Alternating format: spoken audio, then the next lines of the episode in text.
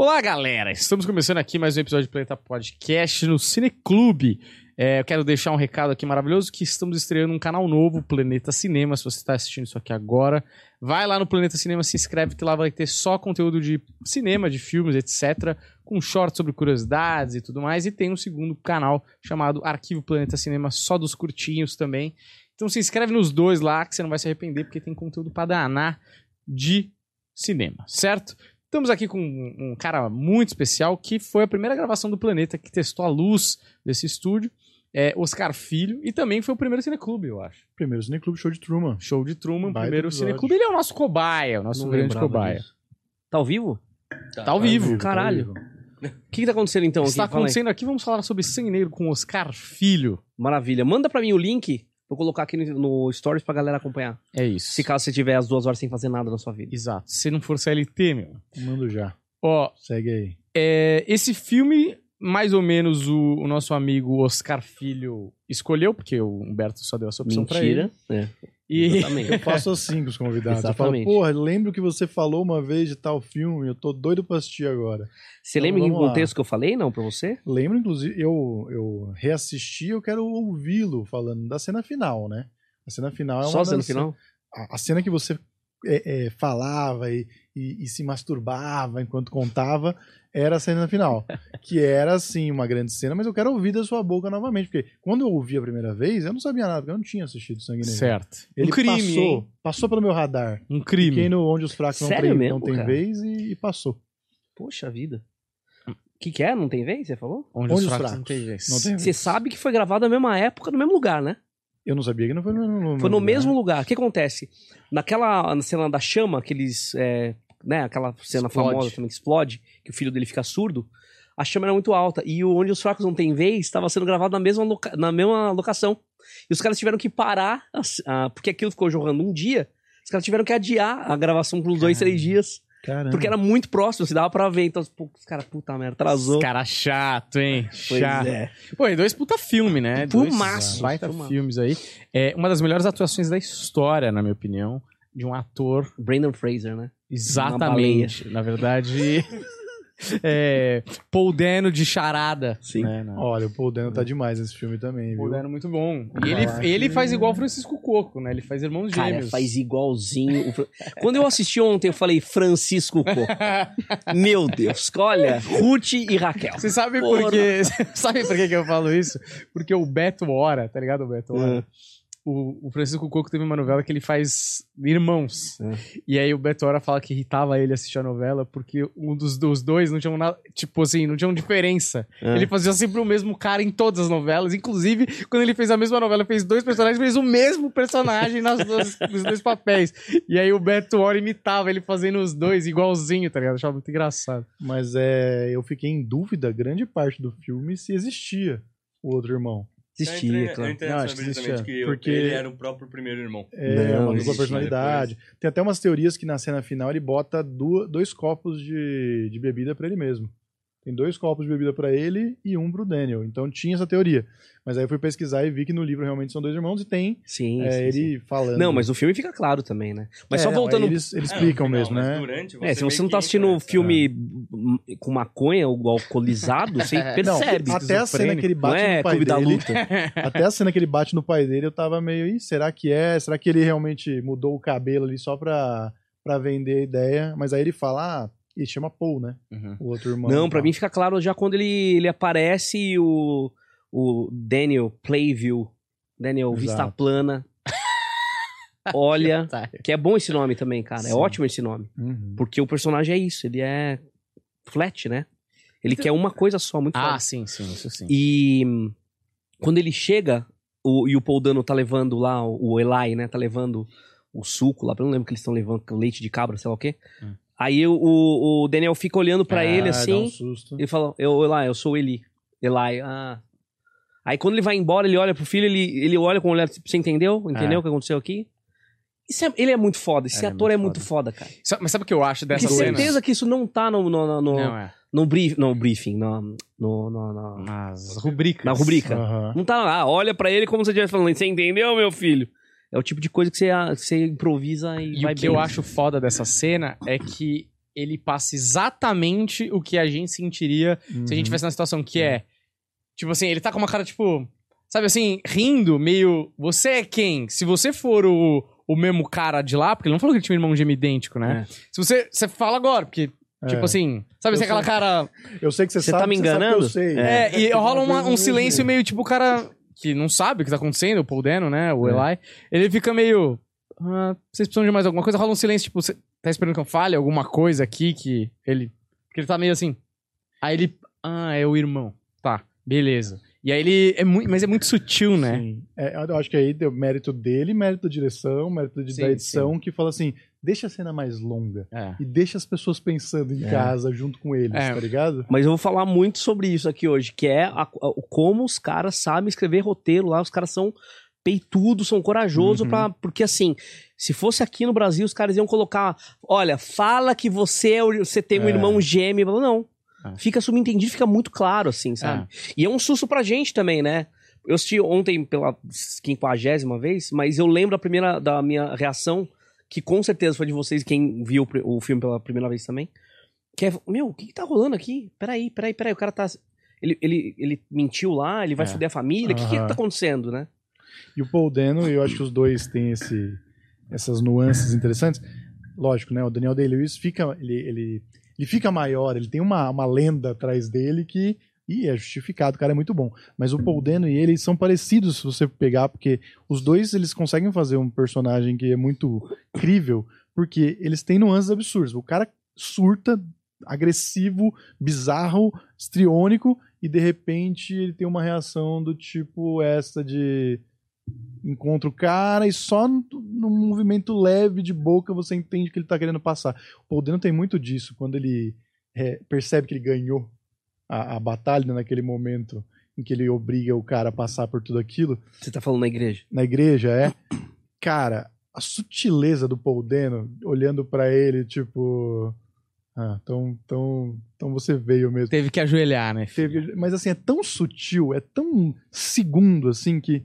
Cara, os Mas, dois são ó, incríveis. Só é, pra avisar a galera aí que tá assistindo, vou fazer um breve sinopse só pra você não ficar boiando aí. é mesmo, a você- gente já entrou falando. Já estamos empolgados, né? Então. É, vamos falar aqui rapidamente. O primeiro coisa que eu queria falar, a primeira cena ali, como demora pra ter fala, né? Depois eu Excelente. descobri que o, o diretor é o Paul Thomas Anderson, né? Isso. É, ele, ele tinha um sonho de fazer um filme que não tivesse falas. E aí as primeira fala, a primeira fala do, do Daniel Day-Lewis é no. É. E depois é tipo alguma coisa tipo There she is, eu acho, que é quando ele acha a pepita ali. E, bom, depois a gente fala dessa cena que é... São 11 minutos, né? É. Até ter o primeiro diálogo. tem muita coisa pra falar. dessa Exato, cena, tem muita coisa pra falar desse filme, mas assim, a parada é o seguinte, é um cara que é, trabalha com o ramo de petróleo, que no começo não tem, aparentemente não tem nada, né? Porque a gente não sabe a origem do personagem. Ah, ele trabalha primeiro com pedras preciosas, É, né? Mas e aí manja. depois ele entra ali no, Ah. no petróleo, e aí é no começo do século XX, ali, por 1900 e pouco, e ele é um cara, talvez, pra mim, pelo menos, na minha opinião minha, mas é talvez o personagem mais amargo da história do cinema, Nossa, um filho da puta. e ele tá completamente focado ali no ramo de petróleo, de ganhar dinheiro. Ele tem um filho pequeno ali no começo do filme, que deve ter uns 8 anos, apesar da primeira cena ser um bebê. É, Um bebê Que é o- que bebe whisky. exatamente. É. Que é sócio dele. E, e aí é a jornada de como esse cara tá capaz de fazer tudo e passar por cima de qualquer um. E a relação dele com o filho e a relação dele com as outras pessoas que vão aparecendo no filme.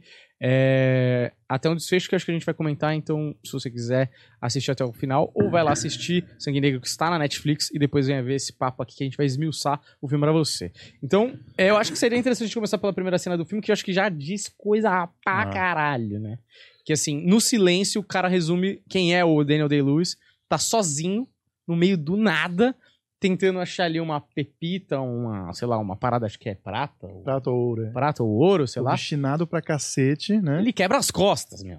É. Ele sobe a porra do fosso lá, do, do poço, Quebra a perna, né? quebra a perna, É. meio que depois de achar, né, que ele conseguiu o objetivo Ah. dele, esse cara nada vai parar esse cara. Tá ligado? Tipo, ele sobe sozinho na dor, arranja o negócio, vai. Enquanto o cara tá pesando o ouro, ele tá deitado, porque ele tá fudido lá, esperando a grana que dá 320 dólares. E aí, 320 dólares naquela época devia ser equivalente a tipo 50 Eu mil uma reais. procurada que dá, deu aqui 13 mil reais. 13 mil reais? Hum. É. Era, no filme fala 6 dólares o acre. É. É. Mas De você entender mais ou menos o valor do dinheiro ali, né? Ah, É. E, e, tipo assim, ele, ele vai e aí ele começa o, negócio de. consegue contratar uns caras ali, né? Que um cara. Logo na cena seguinte, o cara morre, né? sim. Um cara tá lá, acharam petróleo e tal, o cara morre e a cara dele de seriedade, tô trabalhando como se nada tivesse acontecido. O cara dá um, um super zoom na cara dele, do Daniel Day-Lewis, quando aquela madeira cai na cara do cara e mata o cara. Teoricamente, muito se for pesado. pensar hoje, é a responsabilidade do dono do, do É, fosso ali da vida do cara. Esse cara vai ter que falar pra família, ó, se o cara morreu sob a minha responsabilidade. É. Mano, nada muda. Eu acho que, falando sobre essa primeira cena, eu acho que dá pra fazer um paralelo muito foda com, com o stand-up, que é o seguinte. É, como que você ganha o público? Na identificação, né? O público precisa saber muito quem é você já Uhum. nas primeiras falas, né? Uhum. Se você consegue um aplauso nos primeiros 15 segundos, provavelmente a sua apresentação vai ser muito boa até o final. As pessoas já entenderam qual é a sua personalidade. E nesse caso, esse filme, é, e o, de novo falando do roteiro, é, os caras falam assim, este cara é ganancioso. Como é que a gente mostra a ganância dele? Então é isso. O cara tá lá sozinho, ele é capaz de se. Ele, ele vai se arrastando. Então eles poderiam colocar no, no, no roteiro. Nossa, como ele é ganancioso, hein? Colocar alguém olhando de longe. Alguém falando dele, né? É, Hum, ele é muito ganancioso. Daniel. exatamente. E colocam ele deitado no chão, se arrastando, e a câmera dá um traveling assim e mostra até onde ele vai, que é na puta que pariu. E o cara aparece deitado, e daí você fala, cara, esse cara, olha o que ele tá fazendo por 13 mil reais, cara. Ele provavelmente demorou muito. Eu tava dando uma, li- uma lida na, na- no- nos bastidores isso aí. Parece que eles têm uma quantidade de, de gravação de meia hora. Eles gravaram muita coisa pra isso aí. Ah, tá, o bruto. Isso, o bruto todo, né? Os caras, ele falou, o, o Daniel Day Meia hora não. 30 horas, é isso? Não, meia hora de Ah, cena meia hora. corrida. Ah, só dessa Eles cena. Só dessa Ah, cena, de, con- entendi. de Tá, tá. continuidade de, de, de- Até o cara chegando no lugar. Então eles Sei. editaram na, na, na ilha de montagem lá, ficou 11 minutos, né? O total. É. Cara, mas é muito impressionante. E daí, pra mim, isso mostra o que é cinema, que é o poder da, da imagem mesmo. Uhum. Tá, como que a gente conta que o cara é ganancioso? Como que você faz isso sem dizer, obviamente, que ele é ganancioso? Pô, você coloca ele, você já entende. Nos primeiros 10 minutos do filme, você Ah. já entendeu qual é desse cara. É uma pílula do filme inteiro. Ah. É, exatamente. Não, e é muito bom, né? E como o cara mudou rápido, assim, no sentido de. Porque ali ele é o. o ele é o operário, né? Uhum. Ele é o cara sozinho, cavando, e aí ele ganha a, a primeira grana dele, ele perde a perna, se fode pra fazer isso, né? Perde a perna, né? Não tô dizendo que ele perde a perna de verdade, mas. Perde a mobilidade da É. perna, né? Até o final ele tá meio mancando, né? É. Exatamente, no final ele tá mancando. E aí, a partir do momento que ele contrata uma equipe, foda-se. Ele é o. Agora eu sou o dono dessa É. porra. Você morreu, velho. Pau no seu cu. É. Que é mais eu ou quero menos- é conseguir as minhas coisas Que é mais ou menos o que o Daniel fez com você aqui, né? Exatamente. Exato, perfeitamente. Exatamente. É, é, é, exatamente. Mas aí, o que acontece? O que acontece? O... Essa cena é muito foda, porque ela tem esse princípio que é o princípio do, do como fazer, um, como contar bem uma história, né? Que é aquela, aquele clichê que sempre falam, você mostre e não fale. E ele, exatamente, ele vai ficar 17 minutos ou 14 minutos, sei lá, só mostrando e através dos elementos todos que não sejam a fala te contar essa história. A trilha sonora, cara, é um absurdo. Espe- Espetacular. Porque, mano, é, parece a trilha do Exorcista, assim. Porque ele tá descobrindo um bagulho que vai mudar a vida de todo mundo. Uhum. Lembra um pouco também o Oppenheimer. Só que aí o Oppenheimer inteiro, né? O Oppenheimer inteiro é um bagulho que você sabe que vai dar merda, né? Que é a bomba atômica que eles estão construindo ali. É, e você fica naquela coisa, puta, olha, eles estão construindo, eu sei que eles vão construir e ninguém vai parar isso, você fica nessa coisa meio filme de terror. E o começo do Exorcista, eles descobrem ali, você já sabe que você está assistindo o Exorcista, por mais que você nunca tenha assistido o filme, você sabe do que se trata o Exorcista, como se eles estivessem, eles estão achando um demônio, é mais ou menos ele encontrando petróleo que vai mudar a vida de todo mundo. E, velho, é, é, você sabe que vai dar merda, você sabe que vai ser ruim. E aí, quando você assiste o filme inteiro, isso vira uma, uma amarradinha, né?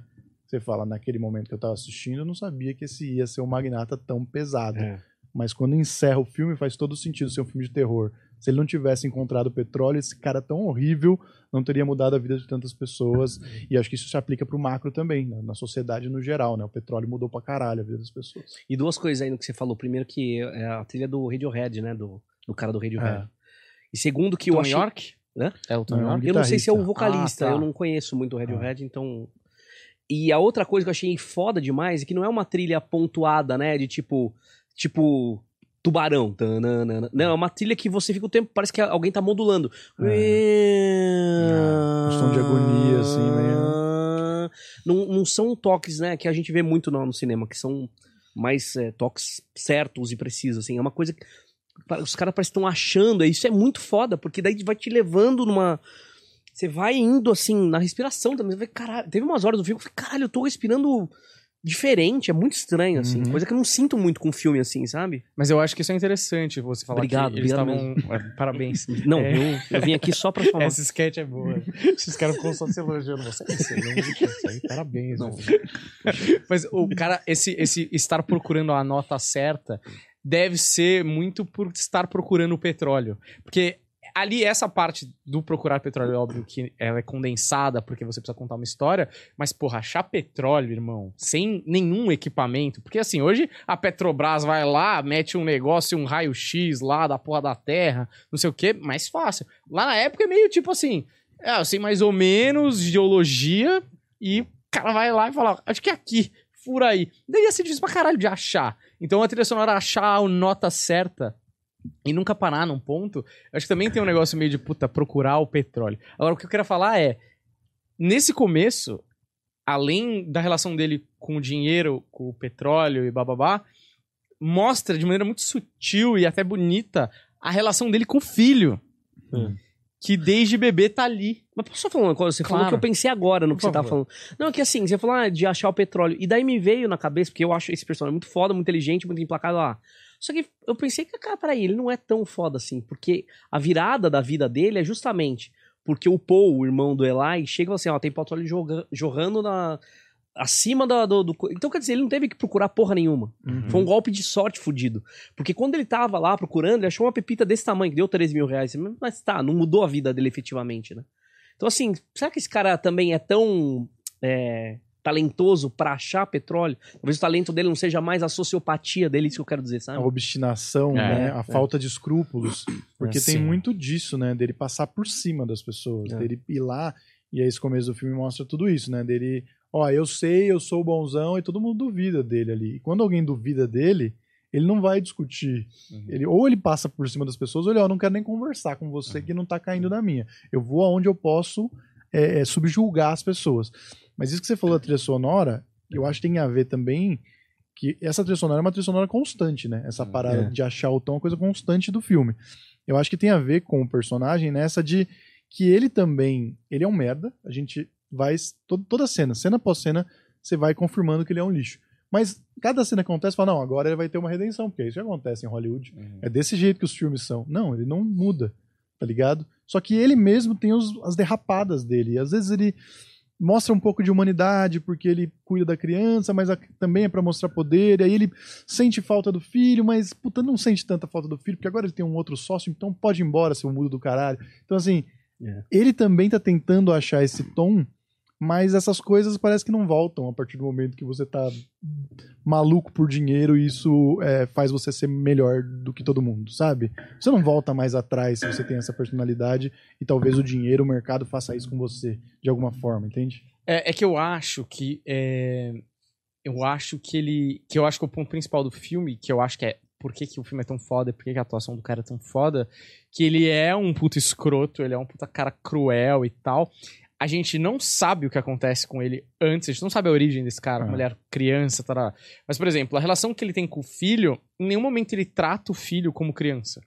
O filho, desde o momento que tá ali do lado, com seis meses, um ano ali, que ele é batizado com petróleo, o moleque passa Uhum. petróleo na testa dele, ele trata o moleque como adulto. Inclusive, na cena do uísque, é isso que tá mostrando.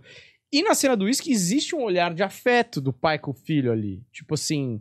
é, tem, tem hora, acha?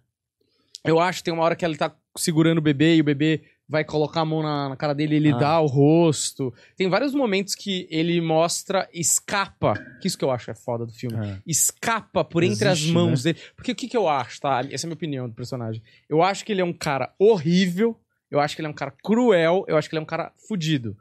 Só que e- ele se tornou isso. Ele virou essa parada e ele gosta de ser isso.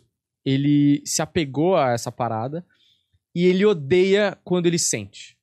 Então, às vezes que ele sentiu, ele re- eu, eu realmente acho que ele É. sentiu e aí ele se recompõe de volta, com muita força. Sim. Porque duas cenas que eu acho foda, a da igreja, quando ele, o cara fica mandando ele falar, eu abandonei minha criança, não sei o que, não sei o que lá, ele tá tipo, ah, eu falo aqui o que eu tiver que falar pra essa merda. Só que aí ele fala, fala mais alto, não sei o que, grita, não. Chega um momento que ele, puta, ele, você vê que ele, ele fala, puta, eu realmente, ele se depara com aquilo.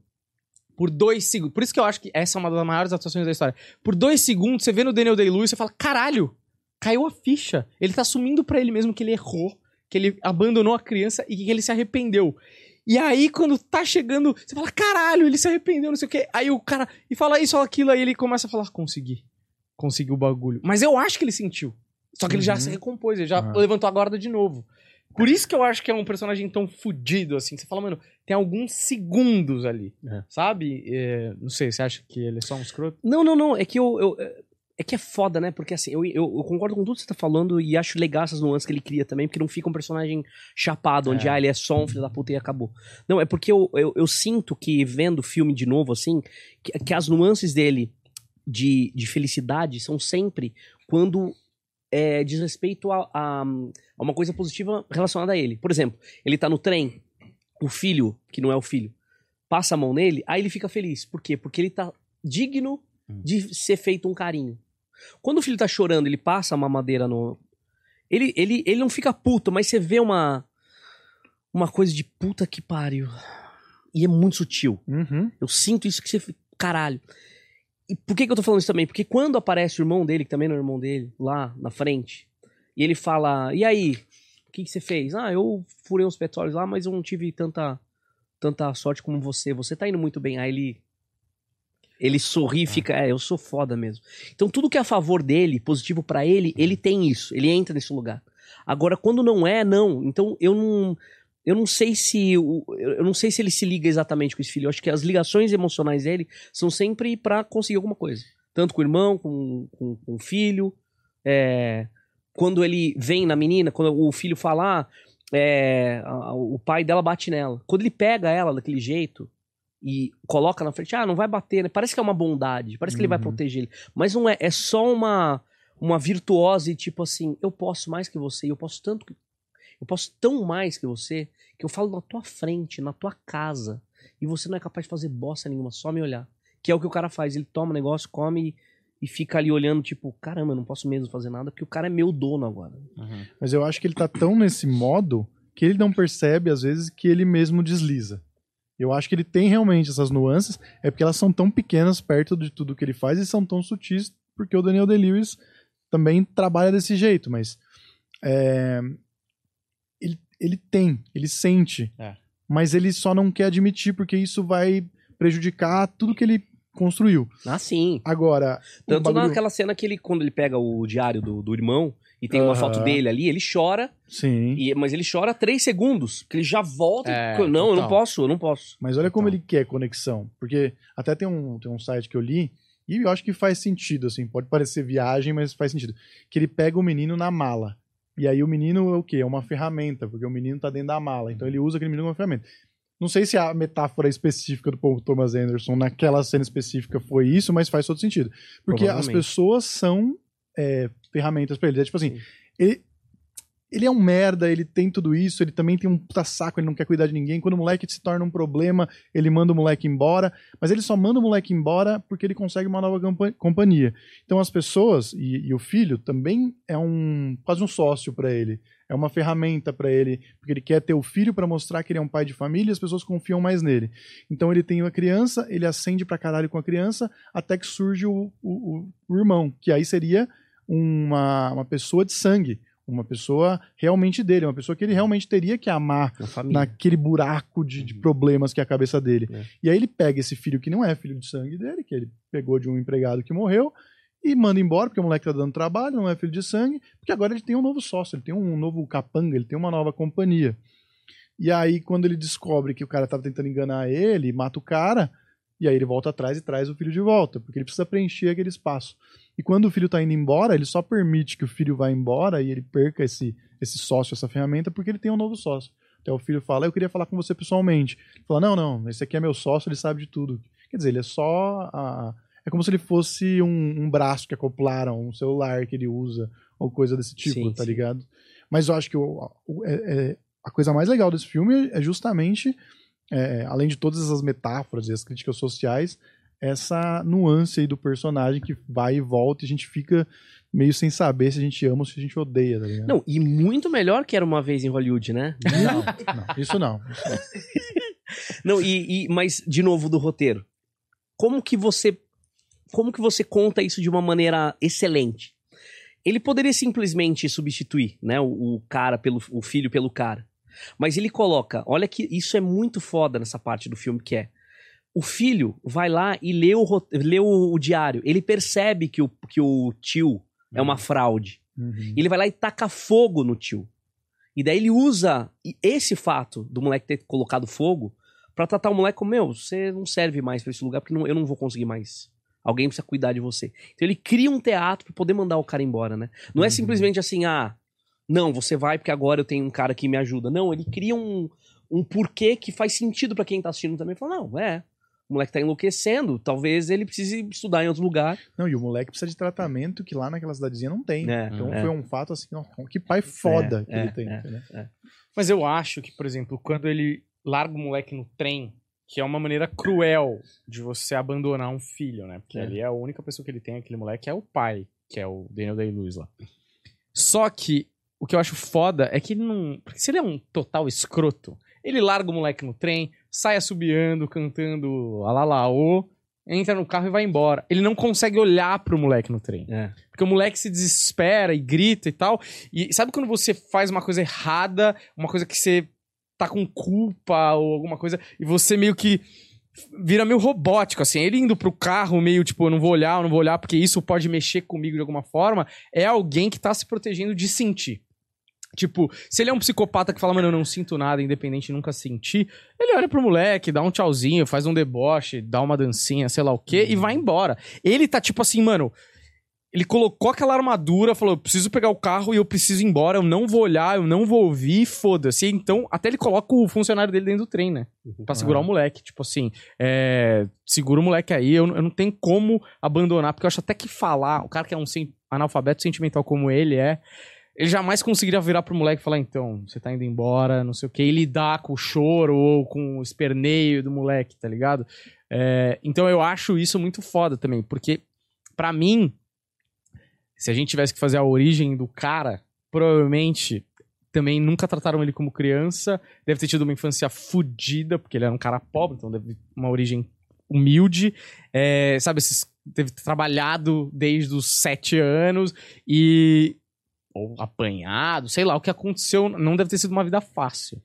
Então eu acho que isso aqui é uma especulação completa, mas não é um cara que teve uma vida boa e era um escroto, era um cara que, mano, ele foi moldado na parada, tá ligado? E aí, é, os únicos traços de humanidade que ele carrega, ele vê como fraqueza, tá ligado? Acho que é meio Na- essa parada. Naquelas, em na- algumas cenas na sequência, ele briga com um dos magnatas do petróleo, que é mais foda que ele, e ele surta na hora que o cara fala, vai lá, cuida do seu filho e tal. Uhum. Nessa hora ele fica louco, É. porque estão questionando ele, estão questionando a até a persona que ele coloca, mas ele sabe que ele foi o filho da puta, ele sabe que ele tem que precisa defender isso agressivamente pra ninguém falar sobre isso e, e- e se isso for discutido a gente vai ver que esse cara não vale nada e nem isso ele quer também. Não, mas entende? você acha que ele, por exemplo, quando ele é questionado pelo cara, ele fica puto? Mas você acha que, tipo, por exemplo, a minha sensação foi que ele não gosta que falem de uma parada que ele sabe que ele tá errado. Aham. Tipo assim, Exato. é, eu sei que eu devia estar cuidando do meu filho. E é verdade o que o cara tá falando. Isso deixou ele puto, tá ligado?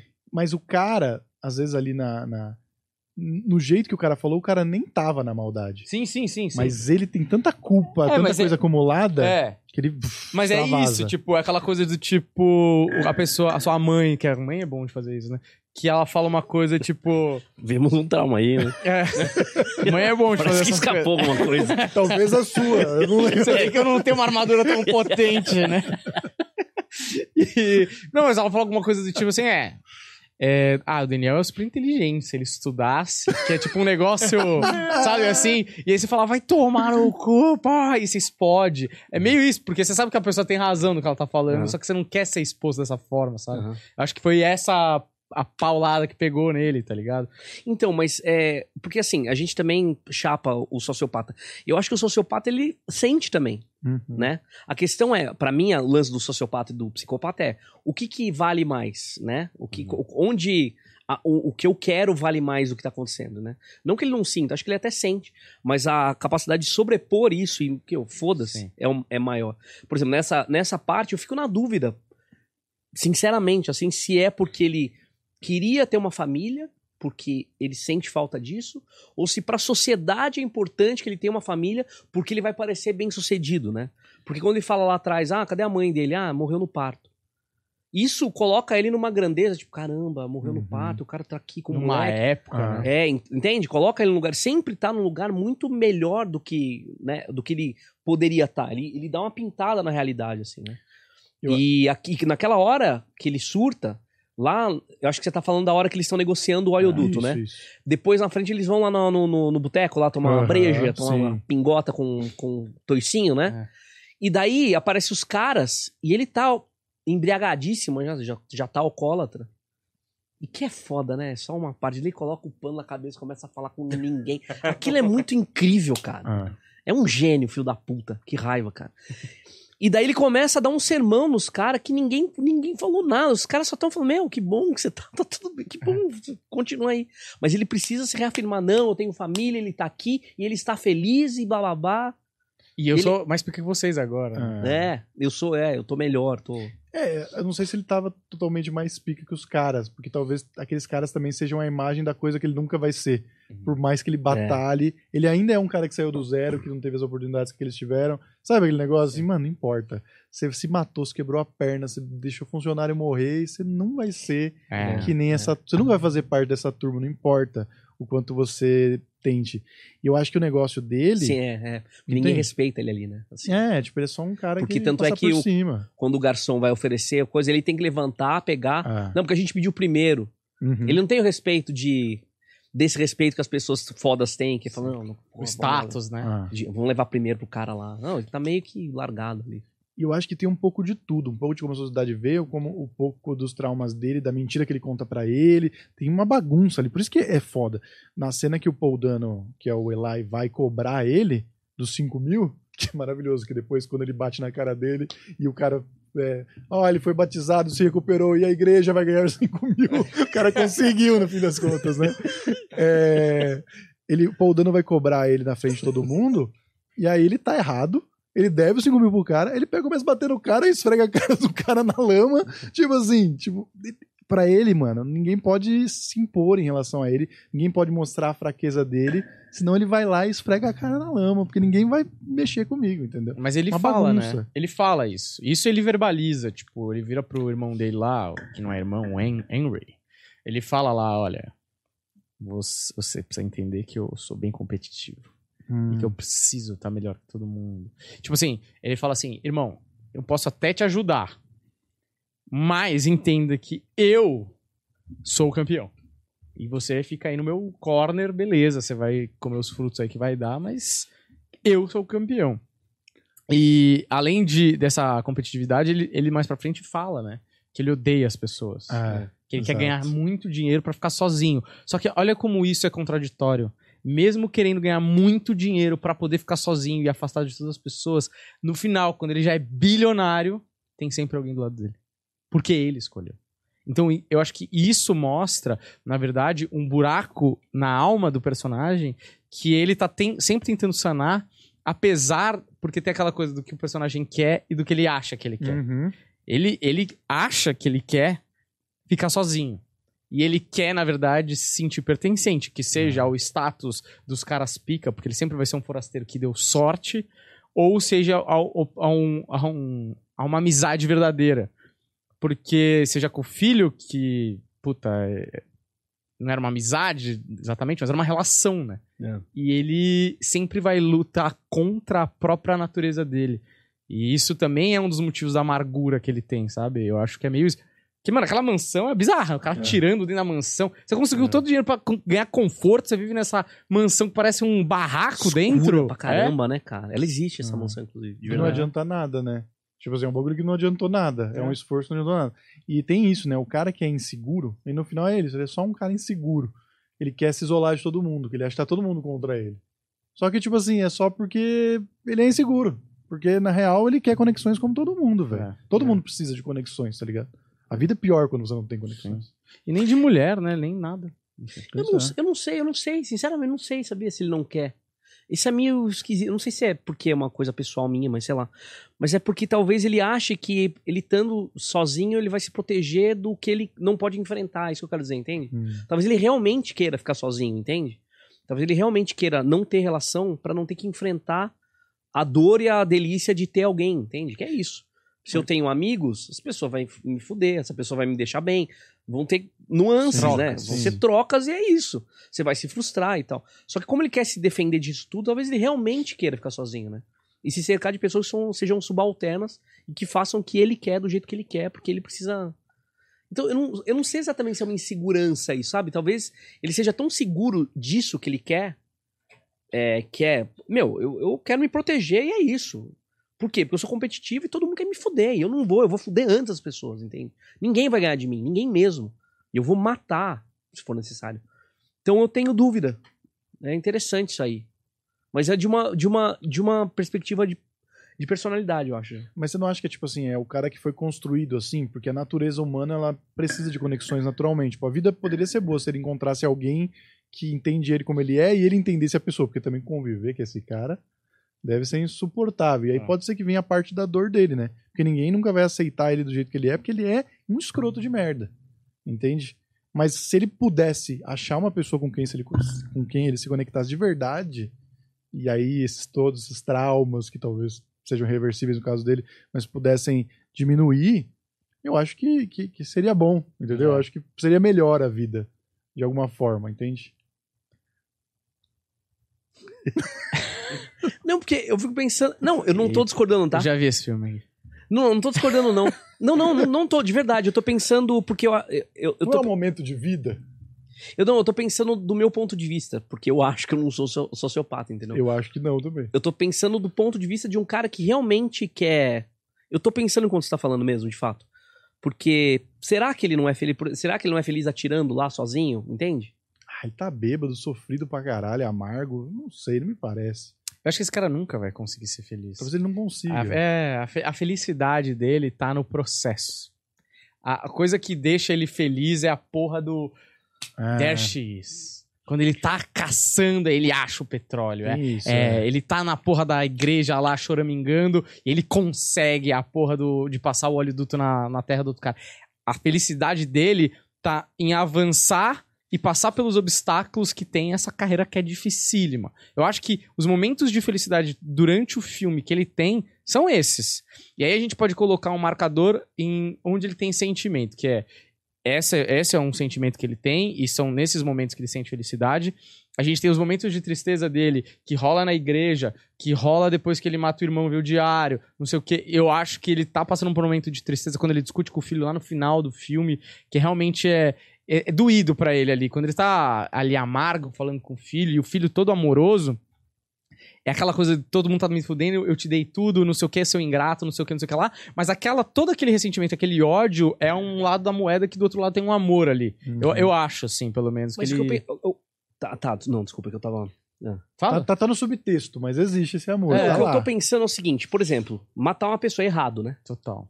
Depende. É. Eu, se fosse matar alguém, eu acho que eu ia ficar triste. Mas se você coloca um psicopata matando alguém, é o momento de felicidade daquela pessoa. Você entende o que eu tô falando? Uhum. Então, por exemplo, na minha visão, ele não tava triste falando. Ele tava tendo prazer em falar que aquele filho era bastardo. Que aquele filho não era dele, que ele, que ele não tem ligação nenhuma. Ele, ele chega até a sorrir, entende? Então, ele é feliz na crueldade dele. Aí eu concordo, quer dizer, com, não é com, que parece que eu tô discordando, mas não é isso. Quando ele não tem alguém pra fazer isso, aí talvez ele fique triste porque ele não tem alguém, alguém para se sobrepor. Aí sim. Mas eu acho que ele é feliz nessas coisas tão podres, porque ele vai muito fundo. É muito cruel essa cena, cara. Essa cena é muito cruel. Uhum. E ele fala na frente de todo mundo, ele não tá nem aí, ele tem. Ele tem prazer naquilo, ele fuma gostoso, ele, ele fica mascando a, a, a língua, ele, sabe, ele fica, acho que ele se embevece com aquilo, eu, eu acho que ele, eu acho que o prazer dele tá aí, a felicidade dele tá aí, não sei se é um cara que tá amargo. Eu acho Tanto que é tem que- tudo. É, Eu também, acho que tem tudo, tá ligado? é, Por isso que o Daniel Deleuze é foda, assim. Porque é isso, dá várias interpretações. é, é. Porque eu concordo com você também. aham. Eu acho que ele tem prazer também.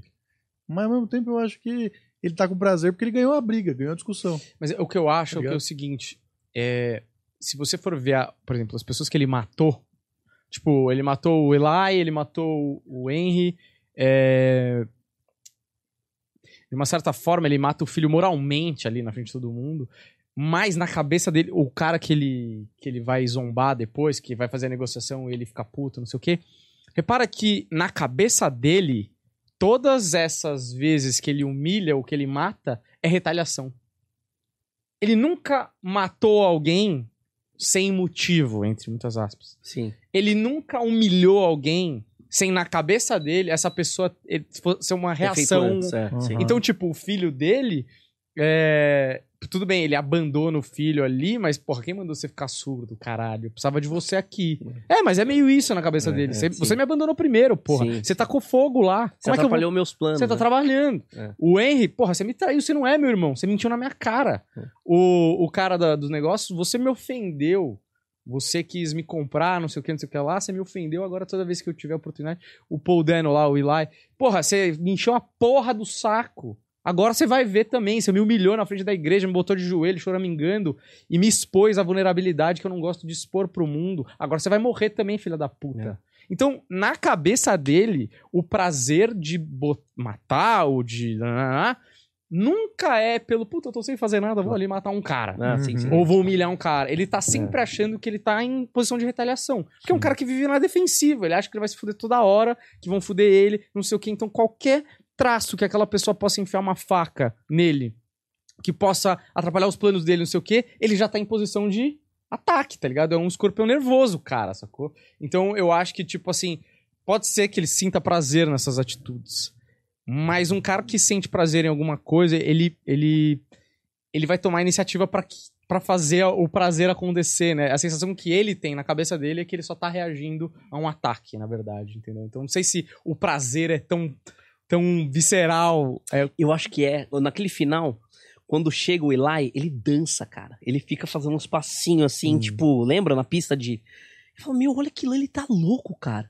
O cara aparece na casa dele, é como se fosse eu venci, o cara veio até at- atrás de mim porque ele veio pedir dinheiro, eu tenho certeza, e eu vou esfregar na cara dele que ele fez isso. E ele consegue, e mata o cara. mas é a vingança, né? É a retaliação. Não, sim, mas eu digo desse lugar da felicidade. Ah, sim, mas é- o Ele não prazer fica- tá na retaliação. é, Entende? é, é.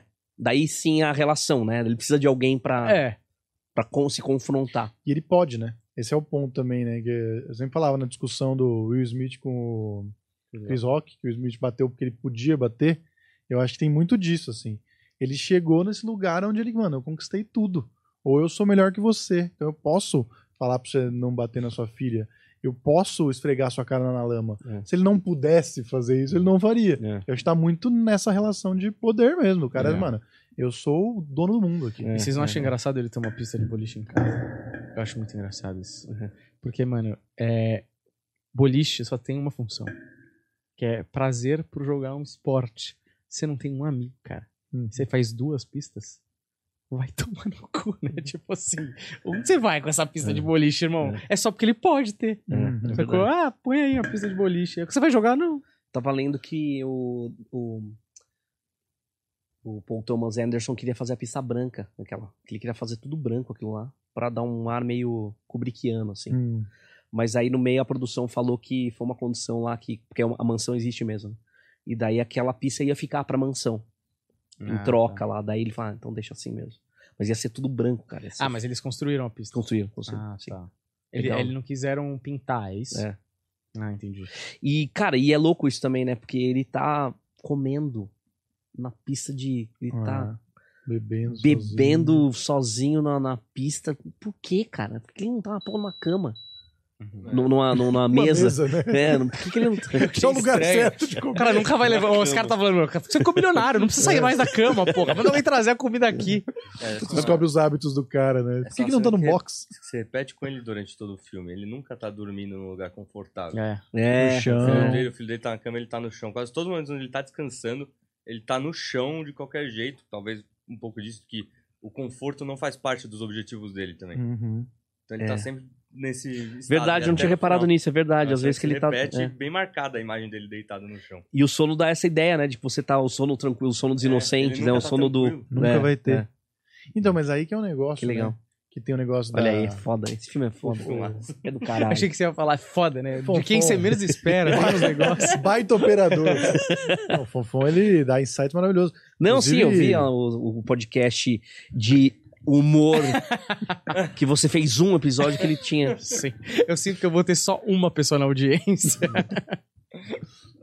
Mas é, tem o negócio dele dele fazer o que ele quiser. E aí, né, é o, é o caso dele estar batendo na, na igreja, né? É o poder, é o dinheiro que é o novo rei do mundo. Que a igreja, até certo ponto, era que mandava tudo. Agora, foda-se. Eu, inclusive, respeito todas as religiões, que aquele discurso dele é maravilhoso, né? Ele É. vai fechar o bagulho. Não, eu gosto de todas. É. Não sou religioso, eu gosto de todas. Significa, eu não gosto de porra nenhuma e quem manda é o dinheiro Não. agora. Eu acho que é mais que isso. Eu acho que eu gosto da que você gosta. Qual que você precisa? É exato, é isso. Quando eu você acho precisa que que é eu isso. gosto. é, é. Tipo assim, porque o cara fala, não, eu tenho um negócio de petróleo lá, não sei o que, você é de que religião? Eu sou de, gosto de todos, adoro todos. Por quê? Porque se ele falar, eu sou judeu, por exemplo, É. o cara fala, puta, eu não faço negócio com judeu, eu sou É. católico, apostólico, desculpa, aí ele perde o negócio, entendeu? Uhum. Acho que é por aí, né? É Não, total. eu sou o total. que você precisa que eu seja, Total, tá é, ligado? Por isso que ele se ajoelha na igreja lá e fala, não, tá bom, eu aceito o sangue de Cristo aí, sei lá o quê, vamos logo. Consegui. Consegui. É muito bom que ele, ele quer tanto que ele não consegue É. nem guardar, né, pra sair da igreja e falar, consegui a porra do olho duto. Esse, esse filme tem tantas cenas geniais. Isso é uma cena genial mesmo, assim, né? Que é genial, ficou uma palavra muito. Mas é genial Jogada, né? essa, essa. É, mui, é muito. Essa cena? Essa cena. Essa cena é um A maneira como ela acontece, por que que chega nela. A do, do- da, da cara na lama também. A cena do Eli batendo no pai. Cara, isso é muito cruel e, É. e é foda. A cena dele humilhando o filho na frente do, do tradutor de língua. E fala, fala, caralho, fala, fala comigo. E o cara fala com dificuldade. Você fala, meu Deus, que cara. Então, cara, é genial. É genial. E né? essa Porra. cena é a única cena que o Eli tem razão, né? De bater no pai. Não que ele deveria bater no Sim. pai. Mas, tipo assim, o pai foi um. Pô, você, precisa, você precisa ver a sua família. Daniel fazendo- Eu tô Playville. fazendo uma constelação familiar aqui com vocês, na verdade. Mas você não acha que. Não, mas eu entendo, começo- concordo. É, é, uma- é? é um. É isso, porque é- também é muito forte. Aí que tá, de novo. O cara coloca o cara com a cara cheia de barro no meio da, da- da- Todo mundo comendo e alheio a ele, assim. Ele tá comendo com a cara de barro, todo mundo tá ali, É. evitando ele. E ele falando. Você é um merda, você é um bosta, É. você é um burro. Você acha que Deus vai salvar gente burra? Cara, isso é muito forte. É muito cara, bom. É muito forte. Cara, esse filme é muito É. foda, meu. O É que, que você achou desse filme? Você gostou, meu? Você nunca tinha assistido? Eu gostei, nunca tinha assistido. É... É a primeira vez que assistiu? Primeira vez. Eu, então, eu acho que passou batido pra mim justamente por causa de. De Onde os Fracos Não Tem Vez. Porque esse filme ficou meio esquecido mesmo, né? Qual? O Sangue Negro? Sangue Negro, assim, no sentido de que eu acho que ele não é valorizado como ele deveria ser. Porra, ganhou 11 Oscars, se não me engano. Não, Oito? tá maluco? Ganhou, Não. acho que oito Oscars. Vamos se não me ver. engano. Vê aí, Não, não, não. Ganhou, ganhou Oscar, Cara, hein? eu acho, eu acho Daniel até Day-Lewis, só- direção. Não, mano, e tu, tu- onde, onde os Fracos Não Tem Vez foi muito bem nessa premiação. Eu acho que deve ter ganhado 11 eu acho que exagerei, mas talvez 8. Eu acho que ganhou o Daniel Day-Lewis. Não sei, talvez roteiro. Daniel Day-Lewis assim. sempre ganha, né? Agora, uma coisa que eu queria falar é o, é o nome, né? Do filme. Que a gente. não- Às vezes o nome é um negócio meio banal. There Will Be Blood. There Will Be Blood. E eu acho que a tradução foi bem também. Uhum. Sangue Não Negro. achei. Você acha ruim? Não, sim, mas é... Quando que tem sangue? No final, né? No final. Ah, tá. Então, pra mim, é um prenúncio. Tipo, ele tá falando no começo. Cara, vai, alguém vai morrer. Vai, Vai dar merda. dar merda. Então, mas tem Só- assassinato antes, caralho. Tem essa cena, mas não parece sangue. Ah, entendi o que você quer dizer. E aí tem um sangue, tem sangue pra Uma caramba poça da cabeça sangue. do cara. Pra mim é muito forte. assim. Ou seja, tipo, é o. E, é, o cara mata que nem um macaco, né, cara? Que nem aquela Ah. cena 2001. É um negócio muito, pra mim, emblemático. Eu entendo o Sangue Negro, mas eu acho que ele diz menos do que o filme é, É, mesmo. que, eu sabe? acho que ele aponta pra dois lados. O Sangue Negro, ele. Porra, lógico, ele tá fazendo uma alusão ao petróleo. E Aham. você vê como melhorou. Caraca. É, ele tá fazendo uma alusão ao petróleo, mas ao mesmo tempo ele tá mostrando como o sangue que corre nas veias do Daniel Plainville é algo que não é humano. Sabe assim? É tipo, o sangue que corre na veia do cara Do é tipo, Venom. tá apodrecida, tá, tá podre dentro, tá ligado? Eu acho uma boa tradução porque haverá sangue não soa tão bem como sangue negro, tal. Beleza, Em não é, português, né? é, é, falando em português. Tá. E There Will Be Blood, eu acho muito foda, porque tem sangue de cara lá, se você for pensar, que é quando a porra da madeira cai na cabeça do cara e dá um. Eu gosto muito desse efeito visual que dá uma borrifada de sangue no ar. E ele mescla com o petróleo, né? Exato. Isso é muito foda. Isso é muito foda, porque ele, Hum. ele, mano, é o sangue do trabalhador É. que tá no petróleo. A partir de agora ele faz parte É. do petróleo, o sangue do cara, tá ligado? Sim. Isso é muito. Isso que, eu acho que isso é o negócio do filme, e eu acho que tem esse final com o filho, É, pode crer, pode crer. que é uma geração nova que já não acredita nas mesmas, é, nos mesmos pilares que construíram a sociedade até ali. Então fala, eu não concordo com você. E o filho já vinha achando ele esquisito desde criança, né? Mas eh, o, o petróleo é o, é o novo rei. Ele manda na igreja, ele subjuga as pessoas, o trabalhador serve pra servir e. E não tá no beleza. campo, né? Oi, como assim? Tipo assim, porque o filho dele, bom, petróleo, ele começa. Já dava muito dinheiro, mas aí ele começa, 1930 e pra frente, É. começa a dar um dinheiro, assim, surreal. É a coisa mais importante da sociedade. É, tipo assim, né? é, é, é o novo ouro, assim. E o pai, porra, ele tava lá. Mesmo que o Aham. trabalhador tenha morrido, o cara tava ali a 50, 60 metros do cara. Quer Ah, dizer entendi, assim, entendi. ele tava no campo com, a bota suja e botando um balde de petróleo no, no tanque. Agora, o filho dele é de uma geração que tá no escritório, né? Tanto é que ele fala, eu tenho saudade do campo. Uhum. Porque ele deve estar no escritório, ó, sem fazer nada, na botar a mão na massa de fato há um tempo já. Terninho, caralho. Mas eu acho que é aquela coisa também, eu não gosto do que você se tornou. Porque quando a gente começou juntos, nas trincheiras, cavando e não sei o quê, era uma coisa. E agora você saiu da pobreza e se tornou um dos caras, e agora está tratando esses caras mal. Então acho que tem esse conflito É. de geração, sabe? Do, Sim. do cara, é, lógico, uma proporção muito menor ali, né? Pra não ficar caricato, mas o filho dele é meio que o riponga. Que Uhum. vai falar, não, pra que isso, gente? Não precisa ganhar tanto dinheiro assim também. Pra que tanto dinheiro assim? Uhum. Será que a gente não pode dividir um pouco as riquezas? Sabe? Esse, Ah. essa nova religião, que Uhum. não é uma religião, mas é uma ideologia, e aí vem a religião tradicional e o dinheiro, e agora essa nova ideologia. Acho que tem muito isso marcado nos personagens ali, tá ligado? Pode crer, pode crer. E os Oscars, o Fonfon? Ele é Foi rápido. indicado. Não, não, ele foi indicado a oito, ele venceu dois só. Ah, de foi indicado. Fotografia e de melhor ator. Fotografia? Fotografia. O Paul Thomas não ganhou? Ah, ah. Ganhou os irmãos Coen. Caraca, gente. Irmãos foi. Coen pelo Onde os Fracos Não Tem Onde Vez. só que não tem a ver. Ô, louco. Cara, eu lembro que ganhou tudo, assim. E aí, tipo, sei lá, tá assistindo um monte de coisa e Mas você acha qual o melhor? Eu acho esse melhor. Esse é melhor. Eu acho Sangue Negro melhor do que Onde os Fracos Não Tem Também Vez. Mas, ó, Onde os Fracos Não Tem Vez é muito foda Não, também. é Eu acho que- demais. Eu acho que, tipo, é uma, re- uma experiência reassistir mais velho, porque eu assisti quando eu era muito adolescente também. Eu imagino que se eu assistir mais velho, e até acho bom que eu assisti mais velho Sangue Negro, porque eu não teria entendido se eu tivesse 16 anos, 15 anos, sabe? A arma é muito foda, né? Do onde os fracos não tem medo. É uma arma muito improvável, né?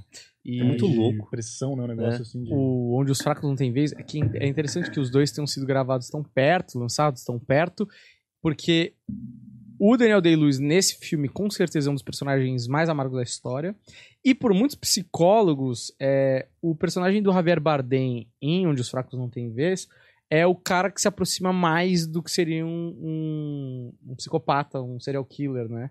É, falam que é um, um dos melhores representações no cinema do, do psicopata serial killer. Então é muito da hora que saíram tão perto né, de locação e de data de lançamento e tudo mais, né? Curioso só. Foda. Uma coisa que eu tava. que eu saquei assim, não sei se vocês concordam. Não tem herói esse filme, né? Um filme que não tem herói. É um anti-herói só, né? Só. Não Uhum. tem. Todo mundo é meio vilão, é meio. Menos o moleque, né? Se eu pensar assim, o moleque, ele não é vilão, ele não é ruim em nenhum momento, né? A não ser botando fogo no bagulho, mas se você for pensar de uma certa Justiça forma, ele tava defendendo o pai, É. vai, vamos dizer assim. O... É. baseado num livro, né? E o livro é sobre o moleque. Então, até a história original tinha um, um herói. Ah. O livro é, é foco, focado no moleque. É. Ele pegou um, tipo assim, um pedaço do livro e contou a história desse personagem específico. Mas no livro existia um foco do menino que é a- talvez a, não, é, não é a melhor pessoa, mas é a pessoa mais pura ali no meio Sim. de tudo, né? Crescendo no meio E da é sociedade. só cento e errada. poucas páginas do livro, sabia? Tipo assim, o, você diz o trecho, né? É, tipo assim, o filme não é o livro inteiro, É. né? Eles Ah, é. pegaram, tipo, só um pedaço do livro e É, fizeram 150 um páginas, É, parece. tipo, cento e poucas páginas. Tava vendo que o moleque não era ator, né? Pegaram, era um moleque que tava lá, pegaram o moleque. Escolheram bem. E daí. É, Não cham- sei se no meio do deserto. Esquecido. é, porque eles queriam um ator que soubesse do campo, que soubesse atirar, sabe? Que o moleque sabe, parece que ele sabia, ele era Uhum. caçador mesmo com o pai, né? Alguma coisa assim. É, ou já tinha algum tipo de, de Intimidade. com a intimidade raça. com isso. E daí pegaram o moleque pra fazer, chamaram a moleque, chamaram a mãe do moleque, a mãe do moleque falou, pô, mas eu não conheço ninguém, não sabia quem era o Daniel Day-Lewis. Aí ela assistiu Sangue Negro. Puta, meu filho não vai gravar com ele.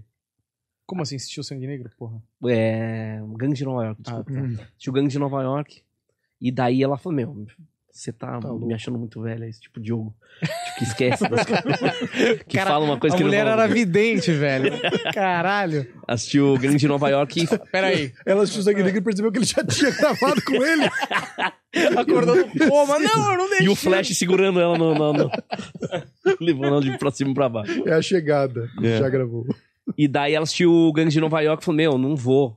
Não vou, imagina, esse cara é um louco e tal. Daí o, o Paul Thomas Anderson mostrou Tempos de Inocência. Sei. Aquele Peraí. é um alfaiate? É, não, é outro. Esse é Phantom. Trama Fantasma. Ah, é. Que é um filme bem antigo. Esse. Acho que é Tempos de Inocência, sei lá. Que ele é um cara super gentil e tal, e dócil. Daí ela, ah, então tá bom. Aí ela percebe que ele é ator. Olha que louco, cara. Como a gente. É isso, né? Que é, eu acho que é o que a gente tá vivendo hoje em dia com o stand-up, né? Que a Uhum. pessoa acha que é, Real. que é real o que tá rolando. E Ela daí. não percebeu que era de época o filme. É, caralho. Nova né? York. Nossa, mas. Mil- Esse cara é muito parecido com o Daniel Day-Lewis. né? E do daí é legal também porque o Daniel Day-Lewis tem esse jeito aí de, de essa- essa- esse método dele que o Humberto odeia, eu odeio mesmo, acha velho. ridículo, mas de Funciona, né? se enfiar no personagem e ficar o ano inteiro agindo que nem um personagem. Mas nesses outros filmes ele faz também isso? Porque Lincoln Todos, eu tô ligado que ele todos, fez, mas... todos. Faz sempre. E daí Tá louco. ele ficou preocupado com o moleque.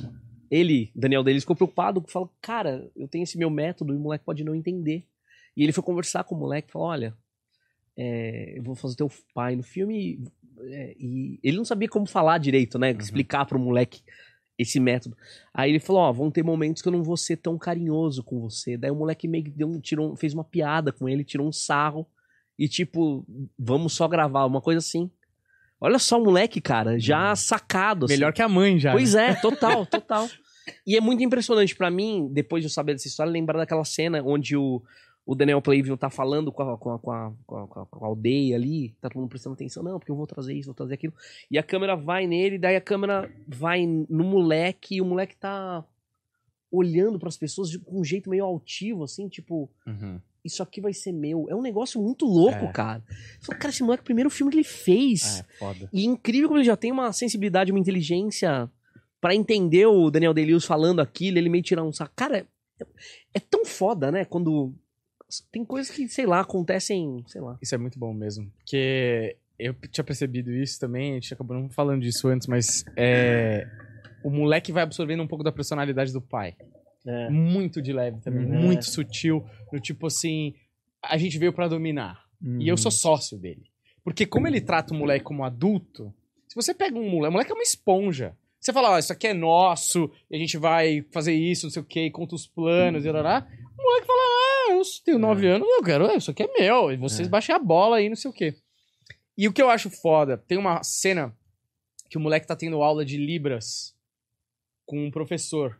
Vocês lembram disso? Sim. Uhum. Que é muito sutil. Que ele tá no alto, assim, né? É. Do Quem lado tá do- pagando do- pelo professor? Hã? Quem paga o professor? É o pai dele. Então, se o pai dele paga um professor porque o moleque ficou surdo, a gente pode falar que ele paga o professor por causa de culpa.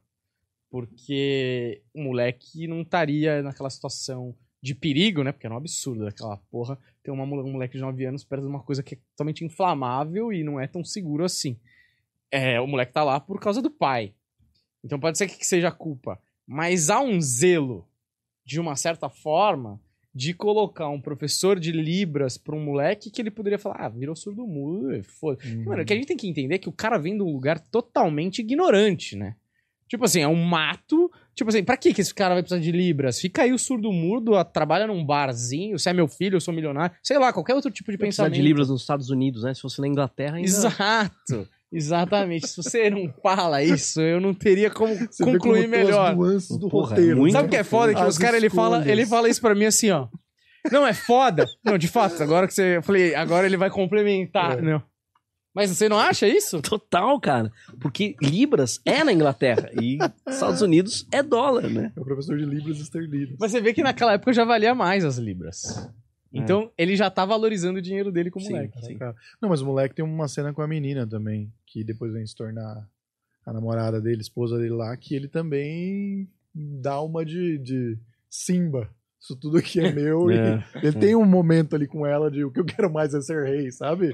É, Do- Mas eu acho que ele se- tá buscando, eu não sei, ma- mas você- eu não entendi direito o ponto. Por que, que você acha que ele paga o professor? Por que, que ele, você acha que ele cuida do, do moleque?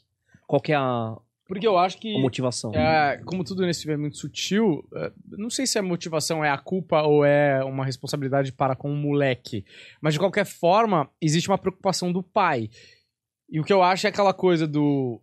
é, ele não tem sentimento nenhum e a gente chapar ele como um sociopata maluco. Se ele fosse um sociopata maluco, ele não teria contratado, porque ninguém falaria pra ele, ô, contrata um professor pro moleque.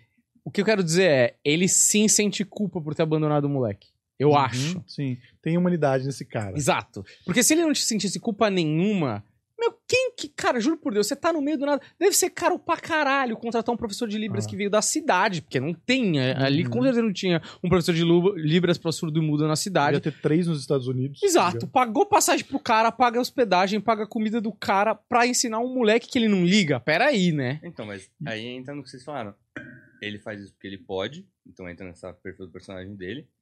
E se ele tem esse mínimo sentimento, ele liga, mas não o suficiente pra ele também aprender a, su- a função. Ele não é Exatamente. aprender a se comunicar com o filho. Exatamente. Tanto que a função da menina do lado Ele não- é ela ele não aprende. é justamente pra mostrar que quem tá querendo aprender pra se comunicar com ele é a menina que vai vir a namorar É, com ele. sim. Em casa, A é. linguagem. Sim, mas ele não tem tá tempo, meu. então, ele não tipo, tem ele tempo. Mas eu acho que ele se convence Eu posso, também, eu porque é posso, uma merda, eu posso, tá não porque eu realmente me importo e quero me comunicar. Sim, com Mas eu fico mais essa linha aí, porque assim, é, eu ainda acho que o, o- o- é muito louco, né? Amor, porque assim, eu falo, ah, me ama, mas por que te ama? Ah, porque tem coisas que faz por mim que eu vejo que é amor, mas tá, qual é a motivação do porque ele, ele paga esse professor porque ele realmente ama esse moleque, ou esse moleque precisa, ele precisa desse moleque pra Também. poder perante a sociedade ser o que ele acha na cabeça dele que a sociedade quer que ele seja, entende? Mas o Uhum. moleque precisa falar pra ele ter essa posição de sou um pai, blá blá blá?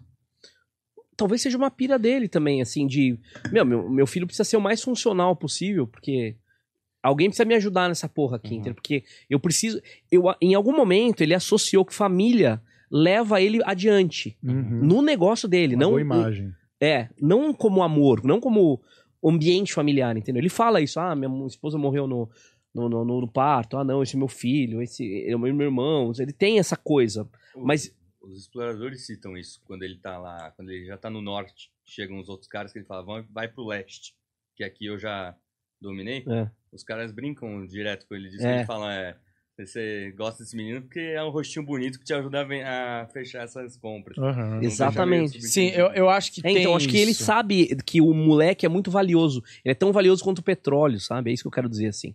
Então, por isso que eu fico nessa dúvida, e por isso que eu tava falando, do quanto pra mim essa, essa, essa personalidade dele é, é, é, é- é instável. Não é instável a palavra, mas assim, a gente talvez não consiga ler É muito. cinza. É, meio Impreciso. Eu Sim, acho é, que é isso. Ah, eu- isso eu Você concordo. não sabe a motivação real do É. cara, entende? Porque é isso, porque se ele sentisse é, realmente tocado, por isso quando ele vê a foto dele e ele começa a chorar, ele choraria mesmo, ele tá sozinho. Ele acabou de matar um cara, né? Ele acabou de matar um cara, ele tá sozinho, ele poderia, ele tá bêbado, então as, as emoções estão totalmente propícias pra ele, porra, pra ele gritar no meio do mato. E ele não faz isso, ele segura três segundos, ele para e, e freia essa porra. Então ele não se conecta com isso que a gente entende como amor, Uhum. enfim. Por isso que eu tenho essa dúvida de. E é interessante pra mim ao mesmo tempo, porque eu acho que o Daniel conta tão bem assim. Daniel. Ele conta tão bem, assim, ó, a coisa que, cara, é, é muito. É muito encantador a maneira como ele abordou isso aí. Mas eu acho que nem ele sabe. É, uma isso coisa eu que, acho. por ele ser meio analfabeto emocional, ele não entende os sentimentos, ele não sabe porque ele tá pagando, mas ele sente que ele tem que pagar, um pouco é porque tem a Talvez, imagem, é, um pouco é. é. porque ele precisa do moleque. É, eu acho também. É. E o próprio moleque não entende também, porque o moleque, naquela primeira cena que ele passa a perna nos caras, o moleque dá uma olhada pra ele, assim, o moleque é bom mesmo, né? O moleque diferente dos atores italianos. O moleque é bom, ele olha meio tipo assim, caralho, jura que você vai fazer isso? Sabe? Só que o moleque também se deslumbra com, o- com o poder, o moleque também se sente querido, fala, não, meu pai não me abandonou, meu pai me trouxe de volta e pagou um professor. Tem tudo isso no moleque, e aí, quando ele vai crescendo, saindo pro mundo, aí casa, conhece a menina, vai abrindo a cabeça dele e ele É. realmente enxerga quem o pai dele é de verdade. É. É, é. Mas nesse meio do caminho é tudo meio nebuloso pra ele. E eu acho assim, que é né? aquela é, coisa também, eu acho que é. Você ama é, a partir do que você foi ensinado é, a amar. O que, que eu quero dizer assim? Por exemplo, eu já conheci vários pais aí de pessoas e tal, que o cara. ah, por exemplo, a gente fala, ah, tem aquele cara que é o pai do amor bruto, né? Só que o pai, o pai ele ama, só que ele acha que. Isso é uma coisa típica de família portuguesa, assim. Que o pai, ele é muito. Racista. Ele não elogia. Sabe assim? Quê? Foi e baixinho. É, Que também é verdade. é, ele, o pai português, ele tem essa cultura que foi, caralho, eu não vi. Eu estava tão embebido da minha própria Desculpa, inteligência. por isso que eu quis. Foi mal, foi mal. Tipo, é... eu não vou conseguir fazer essa porra. Desculpa, cara. Desculpa. Não dá. portuguesa, o pai é bravo. O pai, o pai não elogia, porque ele acha que se ele elogiar, o moleque fica mole. Tadinho, Daniel ficou sem graça. Mas eu concordo com você. Não, É desculpa. isso mesmo. Ele, ele, mas ele Queria pedir perdão à tá fazendo. audiência, que só eu levo a sério esse programa. As minas passando no corredor. Ah! Smina. É. Que Smina? O pessoal do jurídico, né, passando aqui. É, Mas eu acho que, tipo, de uma certa forma, o cara deve ter tido uma infância tão fodida que ele, ele nunca recebeu amor, né? Não, Como dar? E talvez ali o professor é um jeito dele dar também. é, uma atenção. Talvez É. seja até é, cuide meio que uma, é uma babá. É. Vai ali, vai. Alguém precisa Uhum. cuidar dessa porra desse moleque É. aí. Talvez seja isso também. O moleque, Porque é isso, eu tô nisso, eu pensei isso. Eu falei, cara, ele não aprende. Ele, ele, além de ele não aprender, que é muito forte pra mim também, ele fala, fala comigo. Exato. Cara, que Você coisa que Até o horrível. final da vida ele não se deu trabalho. Aquela cena repete isso, né? Meio que ela rima com isso. Até o final ele não se deu o trabalho de aprender e deixa claro na última cena. De, É. Mas também seria chata pra caralho, né? Se os dois ficassem fazendo assim. Eu acho que tinha Na que ter uma- verdade, isso nem tava no roteiro. Eu li num site que o Paul Thomas Anderson estava de saco cheio. Falou, mano, fala pra ele falar. É. A gente precisa ir pra casa, caralho. E aí acabou antes a cena. Maravilhoso esse... Fala. Eu quero pontuar um negócio, já que falamos aqui de atores mirins, que eu li recentemente, era uma vez em Hollywood, né? E... Posso ir no banheiro rapidinho? Cara, um baita livro. Eu vou, inclusive, vai ficar como minha recomendação depois também, mas um baita livro onde, cara, você fica na expectativa de ver as cenas do filme, mas o Tarantino vai lá e te entrega uma outra coisa que você fala, meu Deus do céu, isso aqui é melhor, me emocionei no final. E você tem muito mais da, da Trudy lá, que é a menininha que troca ideia com o Leonardo DiCaprio. E, cara, mostra muito da menininha, tem muito mais diálogo com a menininha. Qual que é mesmo? sobre- Desculpa, que eu não tô lembrando. Qual que é? Quem que é? Não, juro pra você, de Acabei de verdade. falar pra você que tem uma piada, tá bom, eu vou deixar. Trudy, Não, não, não, a menina, a menina. Qual que é a cena? Eu não tô lembrando. que ela, ela é uma atriz mirim, ele encontra ela no set e ela é uma atriz mirim que, puta, ah, muito aquela cena que eles estão gravando, que ele senta, ele começa a meio falar É. as frustrações dele. Tá, lembrei, lembrei. Cara, tem muitas outras cenas no livro com ela. Ah. E o livro não vai até o ponto onde o filme vai. Ele vai pra alguns outros lugares, mas fala sobre aquele universo ali. Tem até um easter egg meio que o Tarantino de alguma forma aparece. E é muito genial como ele se coloca na história. É, Ele é filho de um personagem que tá envolvido com eles num bar de um jeito específico, é muito bom, assim. E o final do filme, né, falando do, do ator Mirim e tal, e eu acho que esse filme, mais do que um filme de enredo, apesar do enredo ser muito bom também, interessante, ele é um filme de ator. A gente tá aqui há uma hora discutindo as nuances do personagem, porque esses atores são absurdos. E, e Era Uma Vez em Hollywood fala muito sobre isso. O filme tem muito essa coisa do alcançar, e a gente se identifica muito com o filme, porque como as coisas poderiam ter sido diferentes se eu tivesse tido sorte, eles falam muito sobre isso. O tempo inteiro permeia, ah, você seria o cara que substituiria o Steve McQueen, mas tinha outros quatro caras também. Tudo isso fala muito do- no, no livro. E o final, a cena final do livro, você esperando que vai ter eles matando o cara com lança-chamas, não. É ele e a menininha de 8 anos no telefone, é passando a cena que eles vão fazer no dia seguinte, e, ele, e, e eles começam a fazer a cena como se fosse real, porque eles esquecem que eles estão no telefone a partir do momento que eles estão se divertindo atuando. E aí o Leonardo DiCaprio, que é esse personagem amargo, que chora, eu acho que no filme também ele chora, mas na primeira cena do livro ele chora porque ele nunca vai ser o que ele imaginou que ele seria e tudo mais. É, tá ali com a menina, se envolve, se joga no chão na cozinha dele de hobby, e a menina vira pra ele e fala assim: Nosso trabalho é legal demais, né?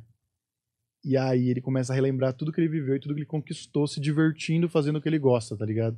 E aí nessa hora, meu amigo, eu tô lendo um livro e minha garganta Que demais. embarga, assim. Que demais. E aí eu chamo minha namorada e falo, preciso contar pra você isso daqui. Eu vou contar pra ela, não consigo terminar, porque minha garganta está, tipo, meu Deus do céu. Tipo, isso aqui é muito real, isso aqui é verdade e conversa muito com a gente, assim, Se a gente pudesse comediante. trabalhar com o que a gente gosta, né?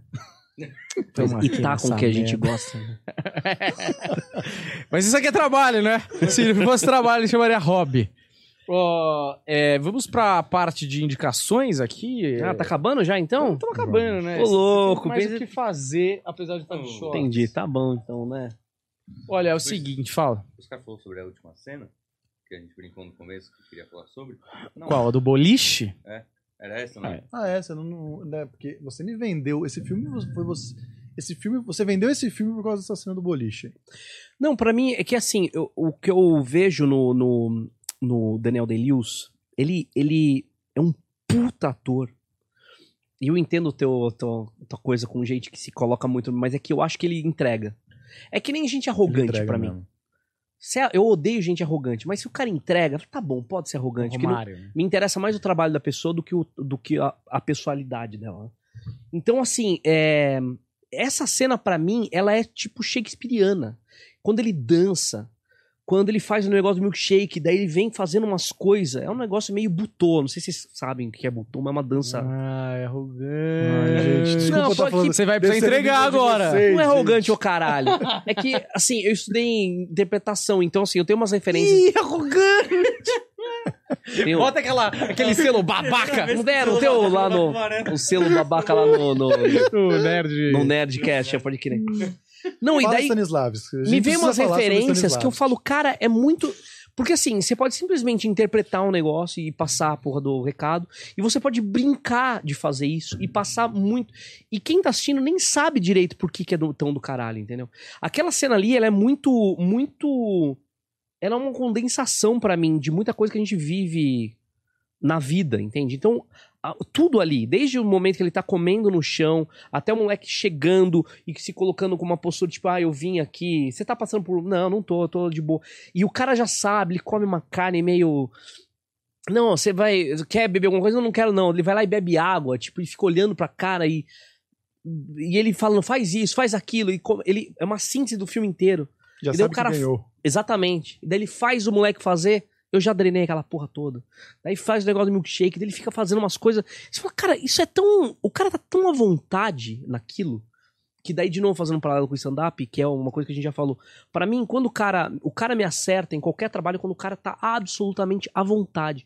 Porque isso mostra uma, um domínio e uma autoestima do trabalho dele que é, que é genial, entende? E é aquilo que acontece pra mim. Então, aquilo pra mim é uma, uma síntese da carreira do, do, do Daniel Day-Lewis pra mim, sabe?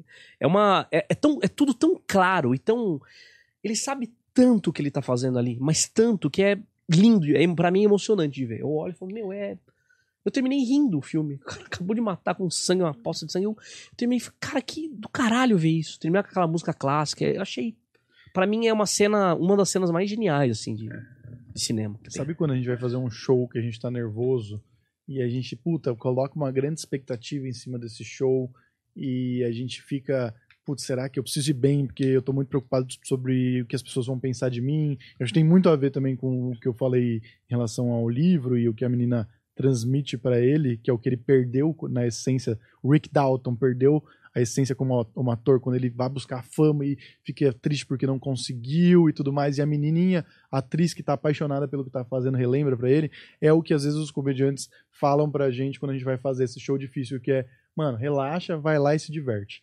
Porque no fim é sobre isso, né? É, a gente tá exatamente. nessa porque a gente quer se divertir, a gente gosta Exatamente. muito do nosso trabalho. É. E nessa cena é um exemplo dos dois ali, né? É. Tanto do, do, do Daniel- Daniel Day-Lewis quanto do Paul Dano. Quando que vai acordar o cara que tá deitado bêbado no chão e dá um grito falando: Acorda, Danny, a casa tá pegando fogo. Do nada, um puta chilique. É. Mano, os dois ali estão muito à vontade, assim. Então os dois dançando, é, no que é uma boa atuação. Isso é legal também, porque ele fala e dá um berro. Primeiro que vem o cara, fala, ó, tem gente aí, o cara não acorda. Chega ele, Daniel, Daniel, Daniel. Sua casa tá pegando fogo. Ele grita no ele, o cara continua roncando. Aí ele fala em voz normal, Daniel, é o Eli. Aí ele para na hora de roncar. Cara, então, você vê o filme inteiro, tudo Hum. tá localizado, tudo tem um lugar, uma fala certa, Uhum. tudo tá. É genial, cara. É genial. Você não é um, não é um, não é uma, um acidente. Tá tão no inconsciente do cara, essa porra deste Eli. Ele quer se vingar, porque É, tem uma coisa do, do, do- Tem uma coisa pra mim do tapa na cara nisso, né? Ele toma muito tapa na cara, o Daniel dele. O joelho na igreja, né? E ele toma ca- tapa Ah. na cara do filho dele quando o filho dele volta. E ele vai, abraça o filho, É, e vem o o pai dá e dá um tapão na cara dele. Certeza que foi o, o Paul Thomas que falou: Meu, acerta a cara dele. Que é uma coisa muito forte também, né? Um filho de sei lá quantos anos, um tapa na cara do pai desse jeito. E daí ele faz assim, né? E daí a coisa para. É muito foda. E daí tem essa vingança que ele ainda não completou, assim, sabe? Acho que é por isso que ele dança no final e fala: Cara, É isso, agora é, é o meu momento. É. Agora Tava vai esperando ser foda. isso. Então, e daí, é... Então ele, ele é, é o, gra- é a grande... Perdi a palavra. Mas a grande redenção dele, na, pra ele. Pra ele mesmo. Essa... Cara, eu vou me vingar agora muito desse cara. E vai ser, vai ser épico. E ele transforma, ele entrega a porra do negócio. Ele, ele joga uma coisa e fala, caralho, o cara, o cara fez. Isso que é foda. E ao mesmo tempo ele termina a cena descendo a escada e tem até uma coisa meio clichê ali dele atrás das grades, né? De tipo, que, a, que a- são as, as, as grades da, da escada, né? É. Muitos filmes fazem isso, eles colocam o personagem atrás de uma janela, alguma coisa, pra mostrar que o cara tá numa prisão. Mas ali não é a prisão de verdade, é a prisão dele mesmo. Então, Sim. conseguiu tudo, mas e daí? E É. agora? O que você Pra faz? quê? Pra É o quê? famoso ganhou dinheiro, mas não sabe gastar, né, meu? Exato. Não é, Oscar Filho? É, né? É isso. Então. Pra mim morreu feliz ele, cara. Você achou? Ô, Ah, não é possível. Você Cara, eu, eu acho, cara. Eu tenho uma coisa que eu penso desde criança, assim, que assim. É foda e polêmico, eu vou falar, mas é. Cara, eu acho que um sociopata, talvez ele seja muito feliz, porque ele. Ele, ele só tá sendo o que ele quer ser e não, ele não tá nem aí pra ninguém, o que ninguém tá pensando, entende? Hum. Ele não tem nenhuma fil, nenhum filtro moral. Então ele está cagando, entende? Isso que é assustador pra gente, que é, não é, que é normal. A gente olha e se assusta com essa porra. Como que isso é tão. Porque isso é muito libertador, entendeu? O cara matou o cara com um negócio de, de Um pino de um boliche. pino de boliche na casa dele. E aparece o cara que não vai falar, não vai dar parte na polícia, nem nada. Acabei. Ele- Não vai ser, ele vai limpar É. o sangue. Entende? Então, assim, esse cara chegou onde ele queria, mesmo. Por isso que eu fico nessa dúvida. de, "Mas Acho que ele não, acho que ele não tá triste, não. Acho que ele. Essa é a felicidade possível pra ele, entendeu? Porque a gente pensa em felicidade, campos floridos, abelhas, e ah, correndo pelado Nossa, e com. os cara é bucólico, né? Mas não é. É um hippie mesmo. Mas não é. Não é esse, esse, esse tipo de ideia de Sim. Felicidade. De paraíso. idealizada que a gente tem. Uhum. Pra ele é aquilo ali, cara. É o que ele. Talvez seja o melhor que ele conseguiu justamente porque ele cresceu nessa família portuguesa que você falou. que descobrimos que é um personagem português. Então não Sim. é nem libras nem dólar. Sim, É sim. euro. É o Daniel Luiz, na verdade, Daniel o nome Luiz. dele. Exatamente. Mas, Daniel Luiz XV. mas é- eu acho também, isso aí é verdade. Tipo, a dança dele é porque ele devia estar triste há muito tempo. Devia estar um tédio a vida dele. Porque o cara já é milionário, tipo, bilionário até da, daquele ponto ali. E aí o cara chega, e essa parte do ronco é verdade mesmo. Eu não lembrava disso, mas é isso mesmo. Quando ele fala o, o Eli tá aí, o cara. Mano, é agora, eu não acredito que chegou o dia que eu tô planejando. Porque quando ele sabe que o cara tá lá, ele já sabe que ele vai matar o cara. Ele já sabe que ele drenou. Ele já sabe É. que o cara vai vir oferecer que ele não sabe que É. ele já drenou. Isso é maravilhoso. É, tipo, ele olha pro tabuleiro de xadrez e fala: caralho, já checkmate. Mas vamos jogar. Mas, vamos ele, mas esse é cheque. ser. Não, mas Vamos ver. esse checkmate já tá dado. Então, é isso. Tipo assim, Mas ele, já viu o tabuleiro inteiro. É, Só que ele quer jogar pelo prazer de jogar. mas ele planejou o checkmate. Tipo assim, não foi. Ah, ele sabia que um dia o cara ia ter. É, é. Então, tipo assim, ele meio que é uma emboscada, na verdade, né? Não é nenhum jogo de xadrez, é um negócio meio tipo o urso pisou no. Sabe assim, se Sim. fudeu, já era, agora eu vou comer o urso. E. A É, armadilha de urso chama. É isso? É o barulho É, que o urso pisou esqueci o nome do. chama armadilha. É isso só? Ar- armadilha. Não pode ser. Ursoeira chama. Ursoeira? Ursoeira. Ursoeira. Isso, muito bom. A ursoeira e agora é. Puta, porque eu acho que vingança satisfaz. É lógico que A gente depois tá de um descobrindo muita coisa sobre o Daniel. Não, não, não. Tipo assim, porra, se você tem um cara que te fudeu, e nem precisa ser muito longe. Vamos lá, um cara que, meu, por exemplo, tá na estrada, o cara tá te enchendo o saco atrás do seu carro, é, sei lá, dando farol alto, sendo chato, talvez porque você não tenha saído da frente, mas aí beleza, você sai da frente. E aí quando ele vai passar, ele mete o pé no acelerador e passa no radar. E aí, no fundo você fala, cara, chupa, seu otário. Tava indo devagar porque tinha um radar. Você não viu como acelerando, agora você acelerou, você tomou uma multa. Sim. Então é uma micro satisfação. Sim, sim. Não, total, total. Mas um cara desse, esse cara arquiteta a vingança. Esse cara come a vingança como se fosse o prato principal da vida dele. Então. Olha só, agora pensando, ele, ele tá comendo a comida fria, né? Ah. Ele dormiu ali, então a vingança é um prato que se come frio. não, é sério mesmo. É possível? Porra, não sentido. tô falando que foi, mas é. Faz, faz sentido. Faz sentido. Foi tão bobo quando eu falei. Na minha Parece cabeça um pouco que melhor, faria né? isso, né? Pois é. Olha, vamos das indicações? Eu tenho algumas indicações aí. é, pode ter a ver com o filme, se você quiser dar outras indicações. Você fica à vontade, mas é sempre para ajudar o nosso colega que tá do outro lado a, a per- parar de perder tempo o máximo que ele puder nos streamings e ir direto ao que interessa, Sim. certo? Fala aí vocês Vou primeiro. começar? Ó, então eu vou... Eu já indiquei aí, né, o, o livro Era Uma Vez em Hollywood. Só que assim, Era Uma Vez em Hollywood a gente indicou, já indiquei tantas vezes, é, tanto o filme, e a semana passada a gente falou de Cinema Paradiso também, falamos de Era Uma Vez em Hollywood, que eu vou falar de outras coisas. É, queria indicar Os Suspeitos, do Denis Villeneuve. Sim. Cara, filme muito bom, esquecido também, é, Com o Paul Dano, né? com o Paul Dano, justamente por causa do Paul Dano, Mas porque... falar do- Você vai indicar um filme com Kevin Spacey, cara? Não Ele? é, cara. É, é com o. É com o Jake Gyllenhaal e com o Hugh Jackman. Exatamente. Os Exatamente. Suspeitos? Os É, Suspeitos. você nunca viu esse filme? Tá na Netflix. Com o Kevin Spacey. Não. Ah, tem os suspeitos com Kevin Spacey, com o irmão do Alec Baldwin, e esses é E, um... o, e o menino foda lá também, o. É. O. Nossa, gente. Esqueci o nome dele, caralho. Ah, eu também não lembro. Suspeito. Esse eu não vi, só vi Eu vi novo. esse filme, é, É bem um, bom. é um filme que eles É bom pra caralho. são inclusive. bandidos, né, e, e- Eu não lembro direito, mas eu lembro que tem uma explosão num barco, sei lá o quê. É bom esse filme também, mas esse é melhor, Os Suspeitos, que Ei, o é Roberto outro. tava falando. Ei. Que é o que acontece. Uma menina sequestrada no, no dia de ação de graças. Uma criança, Uma criança, é filha do, do Wolverine. Wolverine fica louco. caputão. E ele. E ele. O Paul Dano é meio que um esquisito, porque ele sempre faz o papel de esquisito. Ele tá incrível no papel de esquisito.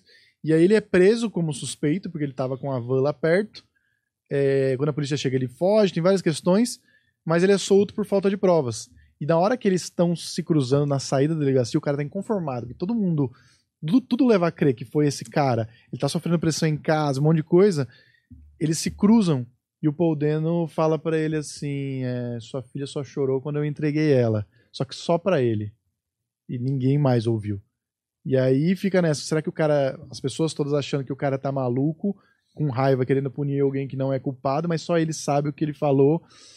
E, cara, aí ele começa ele mesmo tentar fazer justiça com, a com as próprias mãos, assim. Esse filme é muito bom, as atuações também Você são sensíveis pra Não, caralho. Isso é um absurdo. Vou ver, vou ver. Cara, e é um bagulho Tá no assim. né? Que você tá, tá esquecido lá, velho. As pessoas não falam. É do Denis Villeneuve, que é o diretor do. O mundo Jax. de quem? Já que tu piloto de Fórmula 1. Não, do, do La La Land e Duna agora também, né? Que é um cara Bruno. foda. É o. Os caras ficam voltando. Não. Do Whiplash também, fim. cara. do Diretor do Whiplash, fudido.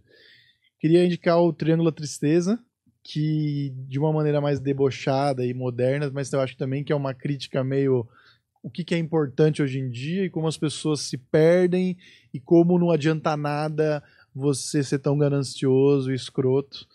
Não sei se vocês assistiram, mas vale a pena Assisti, pra caralho. assisti, assisti meio. Gostei pra caramba. Qual achei é? meio longo, acho que ele se perde um Triângulo da pouco. Tristeza. Ah, não vi. Acho que ele se perde um pouco, sabe?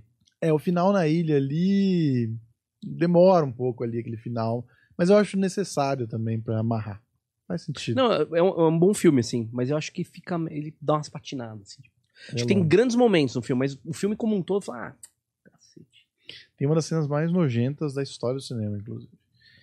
E eu quero indicar o livro que eu tô lendo agora, que é o Pape, Hum. se é Pape. Porque ele lê livros. Eu sou, eu vou fazer o quê? Eu sou maior, melhor que todo mundo. Nossa. Depois o arrogante sou eu. Eu não sei pronunciar, porque, enfim. Mas é Ele Pape- lê, mas ele não sabe o Pape. nome do livro dele. Porra, é, parece que ele não é sabe ler, então, né? Caralho, o bagulho é Pape Satan Alep, que, que é um livro de crônicas do Humberto Eco. Tipo, crônicas que ele publicou num jornal na Itália, e aí depois ele, tipo, reuniu sobre, todas que são sobre o mundo moderno, tá ligado? E fala muito sobre como as coisas foram mudando, e ele é um cara velho, né? Então ele é um cara que ele entende de como as coisas começaram lá no começo de 1900 até a virada, e ele morreu velho também, morreu em 2016, então ele pegou essas duas eras e ele fala de internet, como os poderes se alteraram, como as ideologias mudaram entre as pessoas. Tem, inclusive o primeiro capítulo chama tipo assim é, é, católicos é, católicos progressistas e progressistas carolas. Então que ele faz uma como as coisas mudaram, que agora às vezes parece até que os católicos são mais modernos do que essa galera nova das ideologias e que são malucos e tão é, extremistas quanto. Cara, o É, Humberto ele acho- escreve umas coisas muito fodas, né? Tipo. É, nossa, esqueci o nome do, filme lá que foi baseado na obra dele. O nome da Rosa. O nome da Rosa. E é um cara bem profundo, assim. Teve problemas Muito de bom. parto, né?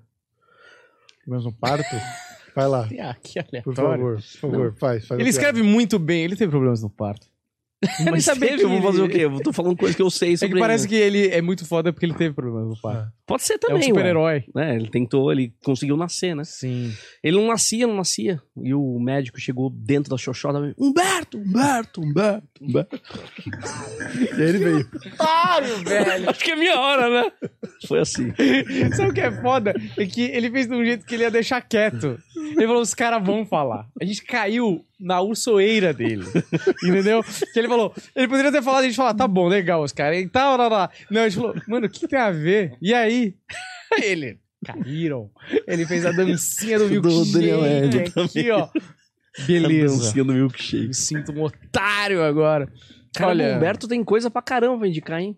Eu sou Muita assim, coisa. mano. Eu sou. É, quer ver como eu vou indicar mais? Todos os filmes do Daniel Day-Lewis. Já é mais. Que nem tem um negócio aí Pior que ele no. não fez tanto, né? Ele tem poucos filmes. Tem pouco né, que ele só escolhe, meu. É, só a nata. Tem um negócio que viralizou um tempo aí, que é uma mulher que tá participando de um, do negócio, um programa de televisão. Daí o cara fala assim: é, cite três filmes do Sylvester Stallone. E ela, Rock 1, 2 e 3. Cacete. Mas, porra, tá certo. o cara fica. É, mas- o, meu, o meu pai, a gente tava. A gente tava vendo umas provas, uns documentos lá que estavam no armário, e aí a gente achou umas provas do meu pai, tipo, na quarta série. E aí tinha uma pergunta numa prova que era assim: é, cite dois mamíferos. Meu pai colocou macaco e o meu pai. E a professora deu certo. É, é aí. enfim. É, o que eu ia falar é, as minhas indicações, eu começaria pelo dinheiro, que é Succession, uma série da HBO, que tem o, o Logan... Ganhe dinheiro. Ganhe É, dinheiro. meu Primo. Rico, é excelente pra você. É, Success 2, Succession? Não, todo mundo tá falando. Muito foda, é, tem algumas barrigadas, mas é uma série, mas assim, de maneira geral, excelente, fala muito sobre a ganância. É, o Logan, que é o principal, que é o dono da porra toda, é multimilionário. E existe uma briga entre os filhos retardados pra ver quem administra os negócios para Retardados mesmo ou não? Não, não. É, os filhos são. Seria bom, fosse todos, Seria todos todos eles todos especiais. eles brigando e... Um dos filhos dele é o Daniel Deleuze no meu pé esquerdo. Nossa, essa série é escrota, né? Fizeram um ringue, botaram... no gel. E muito, muito boa mesmo. E fala da grana e fala de. Tem um momento na série que eu acho muito foda. Eu vou falar só esse momento porque não é um spoiler, é só um momento sutil. Porque o Logan é um cara meio. O cara igual o Daniel Plainview. Super amargo, é, não confia em ninguém. E até os filhos dele estão interessados no que ele tem pra oferecer. E todo mundo que se aproxima do Logan quer alguma coisa e eu imagino que seja um estresse gigantesco você ter aquele tamanho, aquele poder, aquele dinheiro, porque sempre alguém tá querendo alguma coisa. E aí tem uma cena que eu acho muito foda, que é a cena da última temporada que o ator lá, ou da penúltima temporada, que ele gostou mais de fazer. Que é uma das poucas cenas que ele mostra uma certa vulnerabilidade. Ele vira pro segurança dele e fala. O segurança dele fala um negócio lá, que faz para ele e tal. Ele fala: Eu gosto de você. Você é um bom amigo. Que é a sensação que dá que é o único amigo que ele tem, sabe? Muito foda, então assistam Succession. Eu pensei em Siriana, que é sobre petróleo também, negociações de petróleo com o nosso amigo George Clooney. É, muito bom. É, mais por causa do petróleo aí, né? É, e essa disputa do petróleo mais moderna que ainda existe. E pensei em Zona Verde, com Matt Damon, apesar de achar o fim um pouco. Faltou uma coisa um pouco melhor, amarrado, mas é um bom filme, Zona Verde. Ninguém fala muito desse filme. Que também é um soldado americano que tá lá no Iraque. E aí ele começa a entender que não tem armas de destruição em massa em lugar nenhum que ele não acha a porra das armas, que ele foi lá com a convicção que o governo tinha falado a verdade para ele, e aí que ele começa, no meio da guerra ali, descobrir que eles estavam sendo usados e sendo mortos por conta de uma matéria-prima aí, né, que é o petróleo. Então essas são as duas indicações que eu tenho, e todos os filmes do Daniel Day-Lewis, que dá uns seis, pelo menos. Não, não tô zoando, mas eu acho que assim, as atuações dele em Gangues de Nova York, Lincoln, é, Sangue Negro, é, o negócio fantasma lá, que ele é um alfaiate. Negócio fantasma, né? Como é que é? Trama fantasma? Trama fantasma. Trama, Trama fantasma. Que é o último filme dele com o Paul, Paul Thomas Anderson. tá? Muito bom. Um pouco lento às vezes, mas é bom esse filme. É. E você, quer indicar o quê, meu? Só uma coisa antes que eu esqueci de falar, que eu fiz uma- umas anotações do filme aqui, eu é, tava só completando o negócio Já do, passou. do filho. Indicação. Quando acontece aquele negócio do filho, que ele vai embora, que ele fala pro filho, o filho vai embora, tá, tá, tá, você não é meu filho e tal, ele tem uma lembrança com o filho. E quando ele lembra do filho, é quando o filho ainda tá escutando. Ele não lembra do as lembranças, a memória que vem naquele momento é de quando o filho escuta. Qual parte é essa? Peraí, desculpa. Quando o filho vai lá com. Hã? É, exatamente. É. Quando ele tá ali na mansão conversando com o filho, Ah, ele fala: Você não é meu filho, você não tem o meu sangue, você é filho de um cara que não tem nada a ver comigo, Ah, você não tem meu DNA. Aí o moleque vai embora, e ainda bem que eu não tenho nada a ver com você, vai embora. A lembrança que vem nele é do filho quando ele, o filho ainda falar. falava. Ou seja, ele não sente falta do filho. Ele sente da, fa- da falta do que o filho foi pra ele. Em termos de, de ferramenta, como foi falado aí. Só pra fechar isso, que acho que fica mais claro. Assim. Quero fazer uma piada que eu esqueci. Eu pensei no meio. Cara, podemos resgatar esse timing? Já que a gente tá resgatando. É. Quer dizer assim que o que ele era o médico, porque ele só pensar isso antes.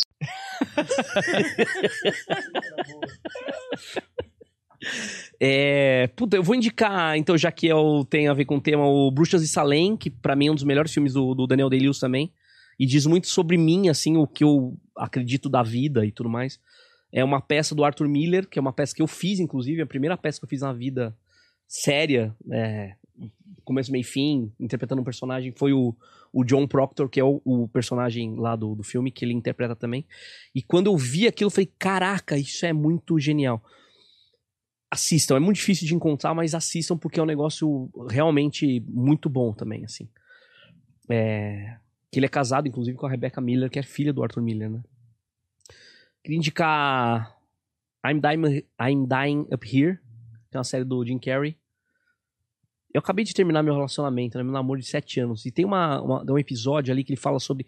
Bom, primeiro eu acho muito legal, porque quando a gente pensa em... Essa série pra mim é muito legal por vários motivos. Primeiro, o Jim Carrey, a gente, ah, comédia, né? Eu até vi em alguns reviews uma comédia, uma nova comédia do Jim Carrey. Pô, não tem nada de comédia no filme. O filme é um drama e é muito bom, inclusive. série.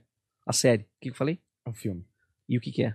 A série. Diogo, você tá andando muito Cara, com ele, eu hein? acho que tá rolando isso, É cara. uma osmose aí. Que do caralho, né? mano? é...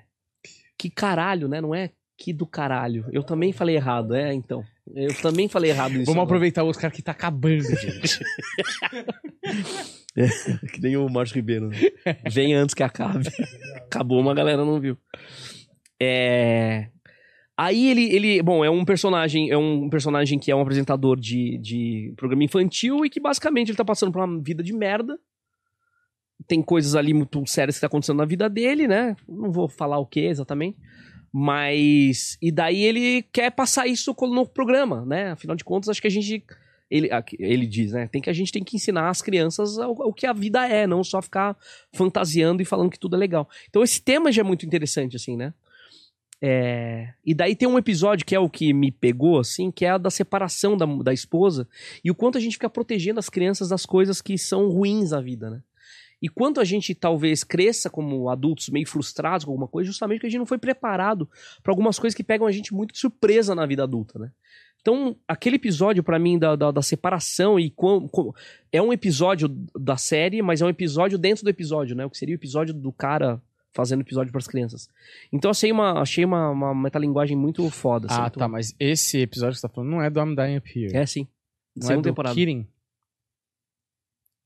É. Meu Deus do céu! Porra, eu assisti, eu assisti I'm Dying Up Here inteiro. Eu Nossa, falei, é verdade, que separação cara. que ele tá falando, velho. Cara, eu joguei pra caramba agora no final, mas muito. Meu solei. é, eu falei, mano, Tem um personagem eu sabia. Cara, eu solei no jogo agora, cara. Meu Deus. eu falei, mano, que caralho que ele tá falando, mano. E eu puxando assim, mano, quem que separa, Kidding. velho? É que eu vi as duas.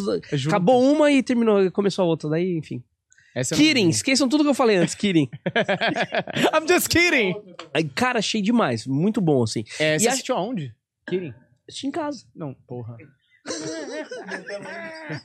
no meu cinema. Cara, Sozinho, dando tiro na mansão do Oscar. eu fiz pirataria, né? O negócio Torrent. não pode, né? Torrent, não pode, né? Não pode mais agora Mas, já. mas sabe o que, me, me- o que eu acho foda? É que assim, tem coisas que eu não quero. Eu quero pagar. É, eu Mas tem coisas que não acha, cara. Eu não acha em lugar nenhum. Queria ver um documentário sobre. é, chama Everything or Nothing, Nothing que é o do, do 007. Não tem, não acha em lugar nenhum, nem, nem pagando, nem Google, nada. É foda. Então, Então tem coisa que você precisa piratear, porque senão você não assiste, simplesmente. E, pô, é uma. Minha piada do Luiz Cage. Você nunca deve estuprar alguém, a não ser, é claro. que a pessoa não queira. Aí, poxa, também é demais, não né? Tem que fazer. É, poxa, parece que tem que ser meia força, Esse né? corte vai ser bom. É, eu vi que você ficou comendo. Vamos fazer um jogral pra amenizar. E eu não falei tudo também, eu só continuei. Então, vão ter que montar, né? É, você sabe quem vai aparecer no meio, né? Aí vai aparecer a Luísa Sonza querendo uma parte. E. Porra, mas o que que eu tava falando mesmo, cara? Você sabe que eu vou ter que assistir esse documentário, né? Inteiro. É? É porque eu quero ver. O Everything? Não, porra. Da Luísa Sonza. Ah, Sabe se não tá mesmo, né? É. entendi, entendi. Ah, mas vai tá lá. Talvez tenha, não sei, sei lá. Mas. As pessoas não É. porque o, a Luísa Sonza. A Luísa Sonza não, né? Uma equipe da Netflix mandou um e-mail pra gente pedindo autorização pra utilizar um trecho do podcast que tá o Oscar, o Diogo e o Danilo, que eles falam sobre a Luísa Sonza e sobre uma certa hipocrisia de empoderamento, ah, valorizar, valorizar a mulher e não deixar a mulher ser objetificada, ao mesmo tempo que ela se coloca como objeto de desejo e obtém lucro em cima disso. Ah, é sobre essa hipocrisia, a gente tá falando disso. é, e aí eles queriam usar esse trecho no documentário da Luísa Sonza, muito provavelmente é, utilizando o Danilo e a imagem dos meninos aí como antagonistas, né? Há Uma imagem da heroína que vence todas as críticas e babá. A gente conversou um pouco e chegou à conclusão que a gente não ia autorizar, porque a gente não ia poder ser ali o vilão, utilizar de vilão, numa coisa fora de contexto, que eles iam poder manipular e cortar do jeito que o bem entendessem. Ah, então a gente não autorizou, mas aí eu acho que a, a minha, o meu e-mail de não autorização talvez não tenha sido claro o suficiente. Eu botei não autorizo, pra não ter nenhuma dúvida. Só isso o e-mail. E eu tô curioso porque talvez eles passem por cima dessa ordem aí pra fazer, porque eles são a Netflix e a Luísa Sonza. afinal. E nós, os vilões. Grandes vilões. Grandes vilões. Grandes vilões nesse estúdio de 17 metros quadrados. Exatamente. Ai, vamos dominar o mundo. É, mas e aí? É, você tava falando? Não é do, do, do. Kirin. É, do. É, do que. Do... Ah, é isso. Isso. Sei lá, eu gostei porque me pegou também, mas não sei se a galera vai gostar, porque não é. Mas eu não sabia que ele atuava nesse. No Kidding? É, eu não sabia. É, ele é ele, é ele o apresentador do, do programa infantil. Hum. É antigo esse Kirin? Não, então. Ah, o que eu tava falando é que não tem, cara, é de 2019, 2018, não tem nenhuma plataforma, entendeu? Então isso que é maluco. A gente não tá falando de uma coisa de mil, 1950, estamos agora, não tem lugar nenhum. Então, tava no Star Mais um tempo, mas ficou muito pouco tempo lá. Olha, é isso, então. E quero indicar também Noite Secreta, toda sexta-feira, lá no Isso. My Fucking Comedy. É o pior show de stand-up comedy. Que, então vão lá para aprender o que não se deve ser feito. Exato, você que é open mic, vá lá e fale, meu Deus, o que aconteceu com a carreira desses garotos, não é? É 10 horas da noite na Alameda Santos, no My Fucking Comedy Club, e pra dar uma força pra eles que não estão conseguindo vender ingresso de jeito nenhum, estão com duas sessões, eu não sei porquê, mas vá lá quinta-feira no Stand Up Raiz, onde a comédia nasceu, entendeu? Com Danilo Gentili, Oscar Filho e Diogo Portugal, ou Diogo Filho e Oscar Boa. Portugal, que eles estão aí se Simbiose, hein? confundindo muito quem é quem. Que simbiose Tá estranha. É, E mais uma coisa pra indicar também, um, filme, um, um livro chamado Mentes Perigosas, que é um filme que fala sobre sociopatia e psicopatia. Mentes Perigosas é da a Beatriz. Ah, não quis? Eu, eu li esse livro. Vagabunda! E eu comprei o livro achando que ela vinha, Você desgraçado. leu? Você leu o livro? Li. Muito bom, né? Muito bom, muito Então, maneiro. Então, baseado um pouco nisso que eu falei do Daniel, que eu fico meio confuso, sabe? Lendo o livro, você fala, cara, esclarece ali umas coisas interessantes. É que tem graus, né? É, exatamente. Tipo é. assim, eu. é, Porque essa parada do psicopata serial killer lá que a gente tem na cabeça é o cara chapado no sentido de, tipo assim, É. sente nada, é, vai lá, assassina por prazer, tem você um pensa em método, Charles Manson, hein? Você É. vai direto no, no mais foda, né? modus operandi. Inclusive, eu tava reassistindo o nosso. Nosso vídeo de Sorocaba, que a gente faz Jesus, aquele jogo, a gente fez Jesus. Ah, a quando a gente fez Jesus, a gente deu as piadas e não sei o que e tal, eu e o Humberto. O primeiro chute dele foi Charles Manson. Eu reassisti e ele fala, e eu achei muito curioso isso. Quem? Perguntou? O que, que você Não, quem chutou? Ah, tá. Não, a Ah, o gente cara fez tava- o quadro do Michael Jackson? Sim, O cara da plateia, quando a gente falou, você quer chutar? Depois das dicas que a gente deu. no dia que eu tava? Não, não, em Sorocaba. no Ah, dia tá. seguinte. Ah, tá. Como a primeira foi de Matsunaga, eu Ah. acho que a gente ia seguir nessa Só criminosos. Criminosos, psicopatas. E aí, você pode chamar de psicopatas, será que errado? Ela é uma mãe, primeiramente. Primeiramente, ela é uma mãe. Vocês viram? Você viu esse? Cara, o que eu penso nisso, nessa história é o quão traumatizante foi o último relacionamento desse cara. Pra ele fazer um filho na Susana von Richthofen, cara. Ah, o outro. Outro cara. É. Que a gente tava falando em Matsunaga, Diogo. É. O que tá acontecendo, cara? com-. Tipo, ele falou comigo. Ele falou comigo como, tipo, tamo na mesma página. Tamo na mesma página. Não, quem- então, vou, vou embora. Obrigado, pessoal. Caraca. Não, tava indo muito bem até, sei lá, uma hora. O remédio dura duas horas, galera. Puta merda. É, ô, você sabe que o, o Valdeci conta pra gente a história que o Diogo mandou mensagem pra ele, sabe dessa história? Qual? Cara, é muito bom. O Valdeci tava em casa em Sorocaba, tipo, sete e meia da noite. Não, sete, sete, sete e pouco. que o show de vocês primeiro é sete e pouco, né? Né? Aí mandou assim, o Diogo mandou assim... Porra, tá fazendo nada, sobe aí faz uns minutos aqui no Raiz. Aí eu falei assim, claro, porra, que horas, quando, né? Falou, agora, porra, Da- vamos aí, caralho. Aí eu vou descer, mas agora que horas? Aí Ele, sete e meia, porra. Aí eu vou descer, mas Diogo, eu tô em Sorocaba, são sete horas. aí ele, porra, você não falou pra mim que tava aqui? Aí eu vou descer, não. Aí ele, peraí. Aí ele foi olhar, o cabeleireiro do Diogo chamava Valdeci. Puta E falou, eu merda. tô aqui pra te assistir. Cara. E aí ele mandou pro Valdeci ah não, falou, mãe, então faz aí, porra. Aí sobe o cabeleireiro. Falou, não, porque cortar cabelo de dondoca é foda. Cara, muito bom. Caralho. Olha, é isso aqui. É, sigam a gente no Planeta Cinema, que lá só tem conteúdo de cinema pra você. A gente vai lançar todos os episódios que a gente já fez de Cinema Clube. Cinema Clube, ó, eu tô pegando o bagulho. De Cineclube. É, você gostou? Esse é o Troféu Planeta. Você ganhou, meu. É, Cara, pelo amor de Deus, quem que fez esta bosta? uma fã. Fã, eu não. Eu não. Ô, Fã, olha, eu não duvido do quando você é fã. Mas falta talento pra caralho. Falta muito talento. Isso aqui ficou bom. Agora, essa, essa parte aqui e essa aqui. Cara, pra eu chegar. Descontextualiza. Tira daqui e fala: Daniel e Humberto. Ninguém vai chegar nessa porra. Ninguém. Ai, ai. Puta merda!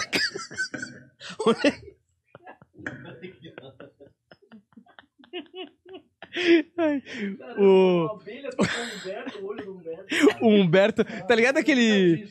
Naquele, naquele filme Anjos da Lei? Lembra desse filme? Anjos da Lei, com o Jonah Hill e com o Channing Tatum? Que os caras têm. A equipe tá. A equipe de polícia tá escondida numa igreja coreana, católica. E aí o Jesus Cristo é coreano. O Humberto parece um pouco o Jesus Cristo coreano. Mais presentes. É isso. É, se inscreva no Planeta Cinema, que tem conteúdo pra cacete de cinema. A gente vai fazer mais episódios como esse aqui por lá. E shorts de criatividade, de criatividade, de curiosidades sobre cinema. Planeta Cinema e Arquivo Planeta Cinema. Muito obrigado. Assistam mais do Cineclube. A gente se vê por aqui. E filmes. Sugiram filmes nos comentários. Obrigado, valeu, até a próxima. Tchau.